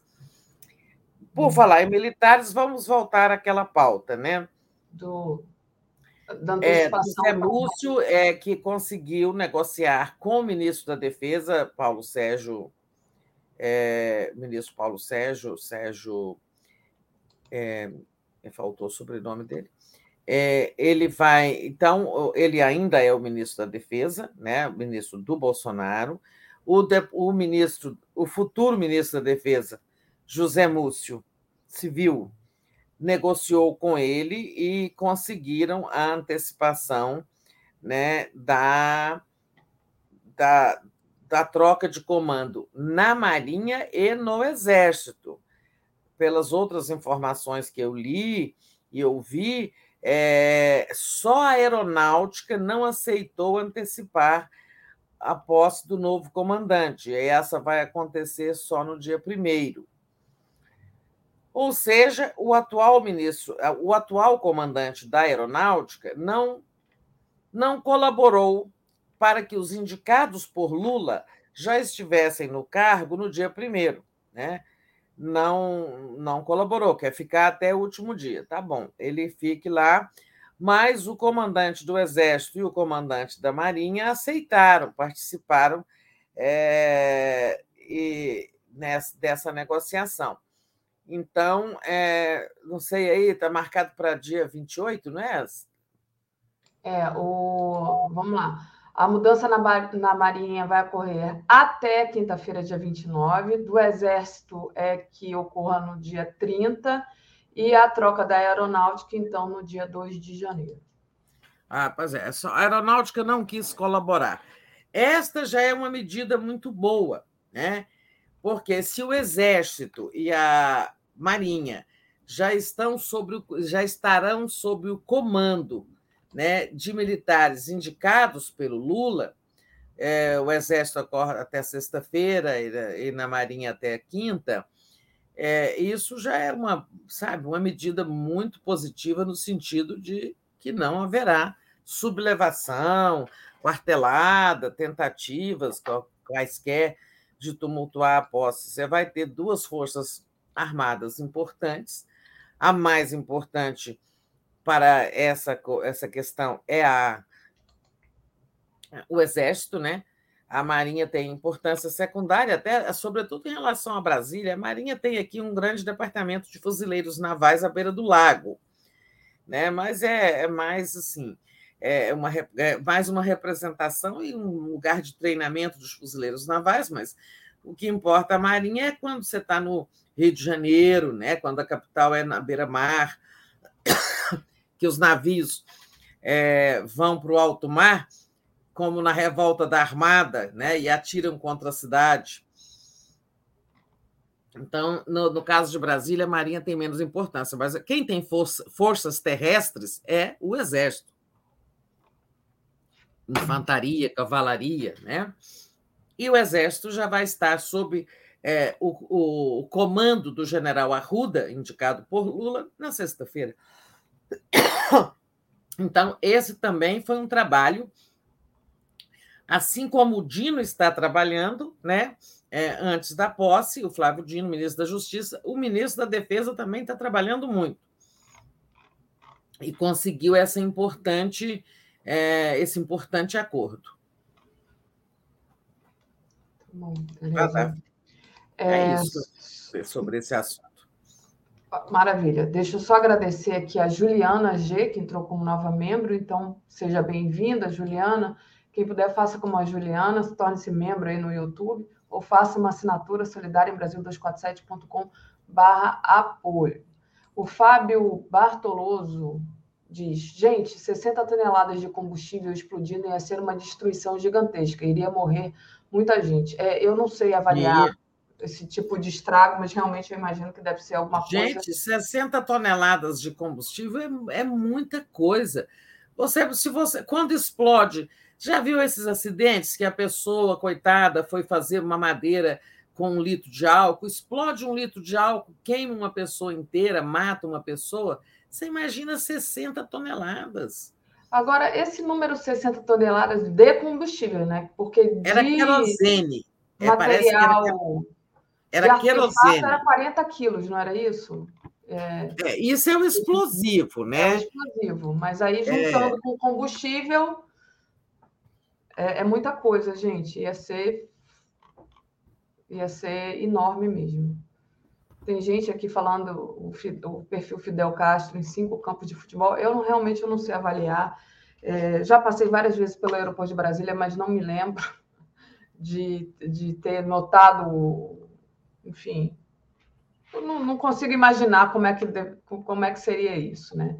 Mas sei que é um aeroporto, principalmente agora nesses dias, que deve estar com uma, um movimento gigantesco, né? Gigantesco, gigantesco, gigantesco. É, vou pedir para o pessoal deixar o like e compartilhar a live, né? Muito importante aí. Tereza, podemos continuar? Você está aí pesquisando alguma coisa, né? Não, é só curiosidade. Às vezes bate a curiosidade aqui. Ó. É... Olha, o empresário teria encontrado um caminhão-tanque abastecido com 63 mil litros de querosene de aviação, tá? É... e apoiou a bomba no eixo do automóvel.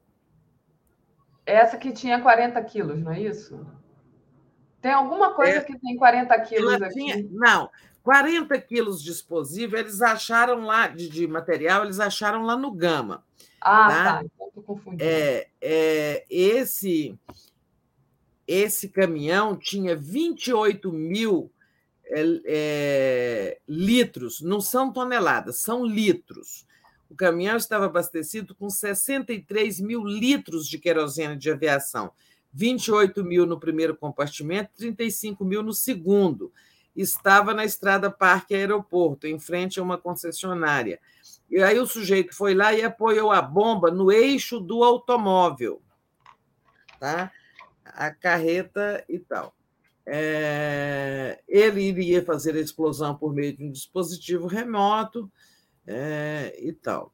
Então, nossa, é um, é um caminhão enorme. É um caminhão da, enorme. Daqueles que tem dois tancões, né, super tanques acoplados ali na, em cima das rodas. Bom, vamos uhum. deixar esse terrorista fracassado. Não, é porque o, o, o, Paulo Emílio tinha falado, não, não é toneladas, é 40 quilos, Daphne. Então ele estava falando... É, não, uma, mas o caminhão está lá com dois megatanques de combustível de querosene, de querosene de avião, que é altamente explosível. e ele colocou a bomba no eixo do caminhão, embaixo. Quer dizer, quando a bomba explodisse, aquilo tudo ia voar pelos ares, gente. Ia ser uma coisa muito terrível. Muito terrível mesmo. 63 mil litros de combustível. Verdade, muito terrível. É, um litro de álcool, quando explode, faz um estrago, gente. Exatamente, muito. Vamos lá, Tereza, voltando aqui, é, deixemos essa questão aí do terrorismo de lado. De lado não, né? Continuaremos acompanhando. É, mas vamos para outros assuntos mais é, tão importantes. Vamos a outros assuntos, é, até porque isso já foi muito falado aqui. É, queria falar com você sobre as negociações para o Ministério, né? Vamos ver o que, que vai avançar nessa terça-feira a Marina no meio ambiente e a Tebet no planejamento, me parecem ali que já foi essa questão já foi batida o martelo. O que, que você pensa sobre isso, Tereza? Ah, todas as notícias das últimas horas, né, de ontem para cá, são de que a Simone Tebet é, realmente aceitou o planejamento. É, não vai, é, o, o Ministério não vai ser turbinado, como ela pediu, com eh, o Banco do Brasil e a Caixa Econômica, que, que são vinculados ao Ministério da Fazenda, né, onde estará o Haddad, mas ele, é, neste novo Ministério do Planejamento, estarão é, estará o programa PPI, né? o Programa de Parcerias Públicos, Parcerias é, para investimentos, né? São parcerias públicos privadas, tá? Esse programa vem da Dilma, vem do governo Dilma, atravessou ali o governo é, Michel Temer, o governo Bolsonaro, cada um imprimindo, claro, uma orientação conforme é, seus vieses ideológicos e tal, mas a ideia original desse programa e que foi né, vem lá da Dilma é a, a, assim, a transferência, e não são privatizações, as transferências é, as, as, é, de, de certos, certos serviços públicos para o setor privado, mediante parceria, por determinado tempo. Então, vocês se lembram, quer dizer, todo mundo se lembra, que a Dilma conseguiu melhorar muito algumas rodovias que estavam caindo aos buracos e o governo sem dinheiro para recuperá-las, muitas rodovias foram é, concedidas por determinado tempo 15 anos, 20 anos para o setor privado, que cobra ali um pedágio, mas mantém, ele tem obrigações em contrato sobre as condições em que ele deve manter a rodovia. A Dilma fez muito isso. Eu, inclusive, circulo, eventualmente, não muito, né, mas é, não se anda podendo viajar, mas aqui a BR-60, a BR-40, que são que chegam a Brasília, eram rodovias que sofriam muito, uma vem de São Paulo, a outra vem do Rio. É, e as, o PPI entrou ali, é, como, por exemplo, é, os aeroportos. Né? É, ninguém está, assim, no, de, no, no, no PPI da Dilma, os aeroportos não foram vendidos, né? Ad eternum para, um, para uma empresa. Eles foram objeto de um contrato de investimentos e exploração durante determinado tempo, né? mas continuam perceber, pertencendo à União. Né? Então, esse programa PPI ele é importante. É, e, e, o governo Bolsonaro nem conseguiu fazer quase nada de PPI. Né? Eles conseguiram foi vender, privatizar, que é diferente. Privatizaram a, a Eletrobras, né? não conseguiram, felizmente, privatizar os Correios, nem a EBC, que ele prometeu, é, nem, mas a, a Petrobras vendeu muitas refinarias, vendeu muita coisa. Mas a Simone Tebet, então, terá o programa PPI, é, lá com ela no Ministério do Planejamento e teria já aceitado. Tem muita gente já criticando, já li e ouvi por hoje, ah, o Lula quer esconder a Simone Tebet para que ela não tenha, não tenha como cacifar-se, como, né, como cacifar sua candidatura a presidente em 2026 Tá, é, tal. Tem muitas críticas aí, a mídia corporativa vai dizer mais ou menos nessa linha que o Lula deu a, trouxe a Simone para o ministério, mas deu para ela um ministério onde ela não pode fazer política, que é o ministério técnico. Vai ter tudo isso, e vai ter sempre uma choradeira que não se deu para ela o programa, o Ministério do Desenvolvimento Social, mas se de fato ela tiver aceitado, como tudo indica, é um problema resolvido e também com a Marina Silva na, na, no meio ambiente. Resta saber quem seria, então, a Autoridade Nacional Climática. Né? Eu apostaria em Jorge Viana, mas é um palpite só, não tenho essa informação. É, vai ser alguém técnico, né, segundo a Marina. Então, talvez também não seja Jorge Viana, que tem um perfil político. Não sei. É, vamos ver o que acontecerá né? né? nessa montagem da pasta do meio ambiente, que acredito que também tem que se absorver, o governo tentará aproveitar a, a Isabela Teixeira em algum lugar. É, não sei. Então, a, a Marina é ministra, tem a presidência do IBAMA, tem a presidência do ICMBio, o Instituto Chico Mendes, que é encarregado da conservação, né? É, e terá a Autoridade Nacional Climática, esse cargo novo. De modo que a política ambiental está é, tá sendo montada e será uma das políticas mais importantes do governo Lula, por todo o protagonismo que o Brasil readquiriu nessa área, começa a adquirir, é, e sobretudo ali a partir da, da presença do Lula na, é, na COP27. Né? É, eu acho que são essas as novidades. Teremos, Renan, é, bom, são 16 ministérios, né? Não dá para a gente ficar chutando aqui e especulando sobre todos. Eu acho sim importante é que, o, além da Simone, o PMDB, o MDB vai ter dois ministérios.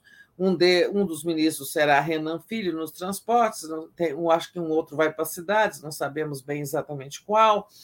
É, tem aí o partido Solidariedade reclamando que apoiou o Lula e até agora não ganhou nada, mas nós temos também o Partido Verde, que não ganhou nada, tem o PSD, que não está claro qual será, o, qual será o, o, ministério do PSD, parece que é Agricultura, talvez Agricultura com o senador Carlos Fávaro, enfim. enfim. É, até. É, Lula disse até hoje, mas eu acho que hoje não vamos ter divulgação do ministério completo. Eu acho que isso vai acontecer até quinta-feira, tá? Então, paciência aí, quem estiver ansioso, porque não é fácil né, montar esse grande quebra-cabeças que é o Ministério. Verdade, Tereza. Tereza, deixa eu agradecer o pessoal e pedir para vocês deixarem um like e compartilharem essa live. Eu até ri aqui com o, o superchat da Vermelho Pimenta, que a Dani lá de Fortaleza, ela disse assim, Ministério do Alecrim Dourado para Tebet, sendo irônica aí, né? Ah, mas parece que já está tudo certo, viu, Dani? A Luciana Zero, bom dia, meninas. Eu adoro ver a sintonia de vocês. Ou dupla alinhada essa, falando aqui de nós duas. Bom, vamos lá, Tereza. É, ah, a Valéria da Legrave está falando, Lucélia Santos para a Autoridade Climática, com assessoria técnica, disse aqui a. Lucélia? É, a Lucélia Santos. Eu tá. acho que a Lucélia vai para a Funarte. Acho que a Lucélia vai ter uma posição no Ministério da Cultura, tá? Mas eu cheguei a perguntar à ministra Margarete é, e, e, ela não me ela disse que estava, não me confirmou. Foi no dia que ela no dia do anúncio do ministério, eu e Marcelo Auler fomos almoçar no restaurante Tia Zélia, lá estava a ministra e lá chegou depois de nós a ministra Margarete Menezes, foi uma festa e tal, e eu fiz essa pergunta. Mas eu acho que a Lucélia Santos vai para a Funarte. Perfeito. Então, muito bom. É, vamos lá, gente. E aí, Tereza, trazendo uma outra questão aqui, a saída do Bolsonaro amanhã, né? Como disse aqui um internauta, o ambiente vai. O clima, já o clima vai melhorar, o ambiente vai ficar mais ameno, a energia ruim vai embora, né? mas fica o Mourão na presidência, né? E aí, como que vai ser a atuação do Mourão com relação às trocas aí ao futuro governo? Você acha que a relação vai ser melhor? O Mourão é um Bolsonaro melhoradinho? Como é que você vê essa atuação do Mourão no lugar do Bolsonaro? É, pois é, o presidente é, em exercício será o Mourão, né? Eu não acho que ele é melhor, melhoradinho em relação ao Bolsonaro, mas eu uhum. acho que ele tem um futuro diferente do Bolsonaro. Ele é um senador eleito, né? E como senador eleito, talvez ele queira fazer algum gesto de boa vontade, né? Ele não vai passar a faixa. Já disse que não, que essa função não é dele, então, como o Bolsonaro não vai passar a faixa, até agora não sabemos como ficará o ritual da faixa. Né? É verdade. Talvez é, tenha alguma surpresa aí, que até aquela ideia que a Janja estava montando uma representação do povo brasileiro, um negro, um indígena, um trabalhador, etc. E aquela equipe levava a faixa né, para o Lula. Teve essa ideia. Talvez seja ela, ela que vá ser praticada. Mourão não vai mas acho que talvez o Mourão tenha alguma boa, faça algum gesto de boa vontade nas últimas horas, né? Ele vai estar, então ele recebe o cargo amanhã, não sei que horas, que é o embarque do Bolsonaro. Ele ainda terá quinta e sexta para ajudar em alguma coisa. Por exemplo, revogando a portaria do Bolsonaro que impede o Mourão de entrar, que impede o presidente venezuelano Nicolás Maduro de entrar no Brasil para a posse do Lula. Né? Por exemplo, Mourão pode fazer isso, seria um gesto de boa vontade. Outros mais podem acontecer, mas é, é uma mera especulação minha. minha. É, se eu fosse ele, no lugar dele, Mourão, eu faria uns gestos de boa vontade. Claro que se não é nenhuma concessão ideológica nem nada, mas ele vai estar no Senado, né? Ele vai precisar do governo em algum momento. Talvez ele esteja ele vá ser pragmático. Mas, como estou dizendo, isto não é uma informação. Vai aí, Davi.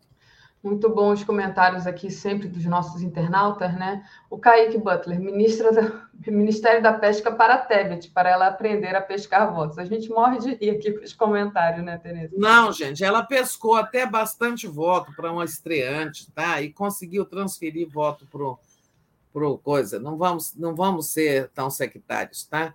Eu acho que ela, sabe, não participar do ministério seria muito desgastante para o Lula. Para o Lula, né? É. Mas, enfim, achei engraçado. É, mas que é engraçado é. O humor do Kaique. O Daniel Miage deve estar usando de humor também, claramente, né? Nosso amigo Daniel diz assim: futuramente poderíamos ter Daphne, ministra, ministra da Mulher, e Tereza, ministra das Comunicações, Dai, ministra da Igualdade Social, e Gisele, ministra da Fazenda. O que acham? Oh. A Tereza não, a parte da Tereza pode ser, né? Mas todo o resto. Não, Deus, Deus me livre de comunicações, aquela pasta lá é um trombolho. um trombolho, né, Tereza? Deixa... É, aquela pasta comunicações não cuida de comunicação social, cuida de infraestrutura, 5G, TV digital, concessões de rádio e televisão, acordos com as teles. Nem, nem. Hum. Vamos em frente. Vamos em frente. Bom, Tereza, a questão, né, é, o atual governo vai finalmente pagar 4,6 bilhões de reais a organizações como a ONU, OMC e OEA. Né? Demorou, né, Tereza? Um atraso aí vergonhoso, né? A gente ficar devendo essas organizações. Eu achei essa, sabe, essa foi uma das poucas boas atitudes, talvez a única que o governo do Bolsonaro e nem sei se foi ele, parece que isso aí foi o Itamaraty cobrando, né? É, e o Ministério da Fazenda lá, a, não o Paulo, o Paulo Guedes já foi embora, né? Já tirou férias e foi embora, também já abandonou o barco. Mas a equipe da Fazenda liberou esse dinheiro para o Brasil sanar esses débitos, né? Com a ONU, com a OEA, com a OMC, porque era uma vergonha um país como o Brasil, um país grande, um país rico, ficar devendo às organizações multilaterais. Então saiu o dinheiro, né? O Lula já não ainda tem débitos com algumas outras organizações, Unesco, Organização Mundial da Saúde, tem outros débitos que o Lula vai ter que pagar. Aliás, o que tem de conta para o Lula pagar, nossa senhora. Tá? Eu vou aproveitar esse minutinho aqui. Então, assim, é, eu acho que foi É, sabe, quando você está devendo muito e paga uma boa parte, aí você já pode olhar assim as pessoas na, nos olhos, né? Porque o Brasil estava uhum. párea né, nessa questão aí, na sua relação com as organizações multilaterais mais importantes do mundo. É, eu aproveito aqui esse minutinho para dizer que ontem deu entrevista para nós o deputado Rogério Correia e ele deu é, uma notícia, deu duas notícias é, que gente, novas assim. Ele, ele, nos contou que o Randolph Rodrigues, o senador Randolph, vai ser o líder do governo no Congresso, né? Então, já temos lá um quadro: o Zé Guimarães, líder na, do governo na Câmara, o, de, o senador Jacques Wagner, líder do governo no Senado, e o Randolph, líder no Congresso. O líder no Congresso é aquele que representa o governo quando a Câmara e o Senado se juntam, se reúnem bicameralmente, né, em algumas situações, aprovar o orçamento, é, aprovar é, a LDO, algumas situações, derrubar vetos, do, apreciar vetos do presidente. Tem lá algumas situações no regimento. Tá? Então, temos aí Randolfo líder. Muita gente perguntava aqui: Randolfo vai ser ministro?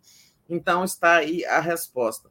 E outra novidade que ele nos contou é que o, o, a Federação Petista, que é composta por PT, PV e PCdoB, a federação está formando um bloco com vários partidos para disputar a eleição, né? É, não a presidência, a presid... É, aliás, o próprio partido do Lira entraria nesse bloco.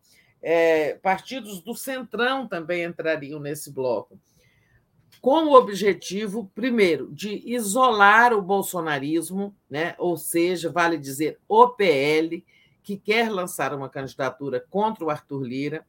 A situação com o Arthur Lira, segundo Rogério Correia, está bem resolvida. Ele vai ser o candidato deste bloco à presidência da Câmara, né? mas aí já teria assim, o PT já seria, ficaria com a primeira vice-presidência ou a primeira secretaria e, em suma, eles iam, vão dividir os cargos da mesa da Câmara entre os partidos deste grande bloco, que será o bloco governista, e, e deixando isolada a extrema-direita, que será representada pelo, né, que é representada pelo PL, partido que tem, terá 99 deputados a partir do, do próxima legislatura, e que também vai lançar candidato ao Senado, à presidência do Senado, contra o senador Rodrigo Pacheco.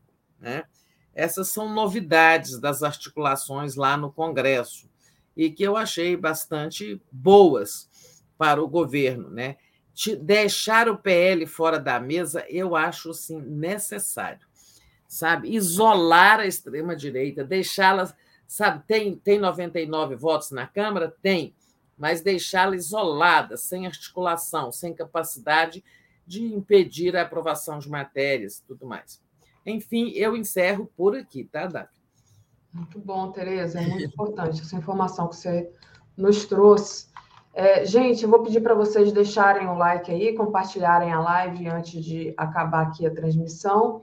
É, quem não fez ainda, faça uma assinatura solidária em Brasil247.com.br apoio ou torne-se membro aí do YouTube. E aí, já trazendo aqui a programação de hoje, daqui a pouquinho tem Helena e Mário Vitor, Ninho de Terrorismo tem tom verde-oliva. Às 11, isso às 10 horas, daqui a pouquinho. Às 11 horas tem Giro das 11, País fecha o cerco contra o terrorismo, com Paulo Pimenta, Bom Gás e convidados. Ó, importante ouvir o Paulo Pimenta, né? Foi atacado hoje pela Folha de São Paulo e, enfim, é, que legal que ele vai vir aqui falar conosco na TV 247. Às 13 horas tem Terroristas Não Passarão com Vinícius Carvalho no podcast do Conde. Às 14 horas, afinal, o mercado conhece a lei das estatais com Robson Leite. Às 15 horas, o Atush entrevista o Fernando Horta. Às 16 horas tem Estado de Direito, o Brasil tem leis para combater o terrorismo bolsonarista. Às 17 horas, Tábula de Fim de Tarde, Feliz 2023. Às 18 horas tem o Léo ao quadrado. Às 18h30, Boa Noite 247. Às 22 horas, o dia em 20 minutos. E às 23 horas tem a live do Conde. Com isso, Tereza, a gente encerra aqui. Desejo um bom dia para você e boa continuação. Para você também, vocês fiquem aí com Helena e Mário Vitor para continuar falando de política. Bom dia para Daphne, bom dia para toda a comunidade. Bye, bye. Até a, meia... Até a noite no Boa Noite, tá? Com a Gisele. Tchau. Tchau.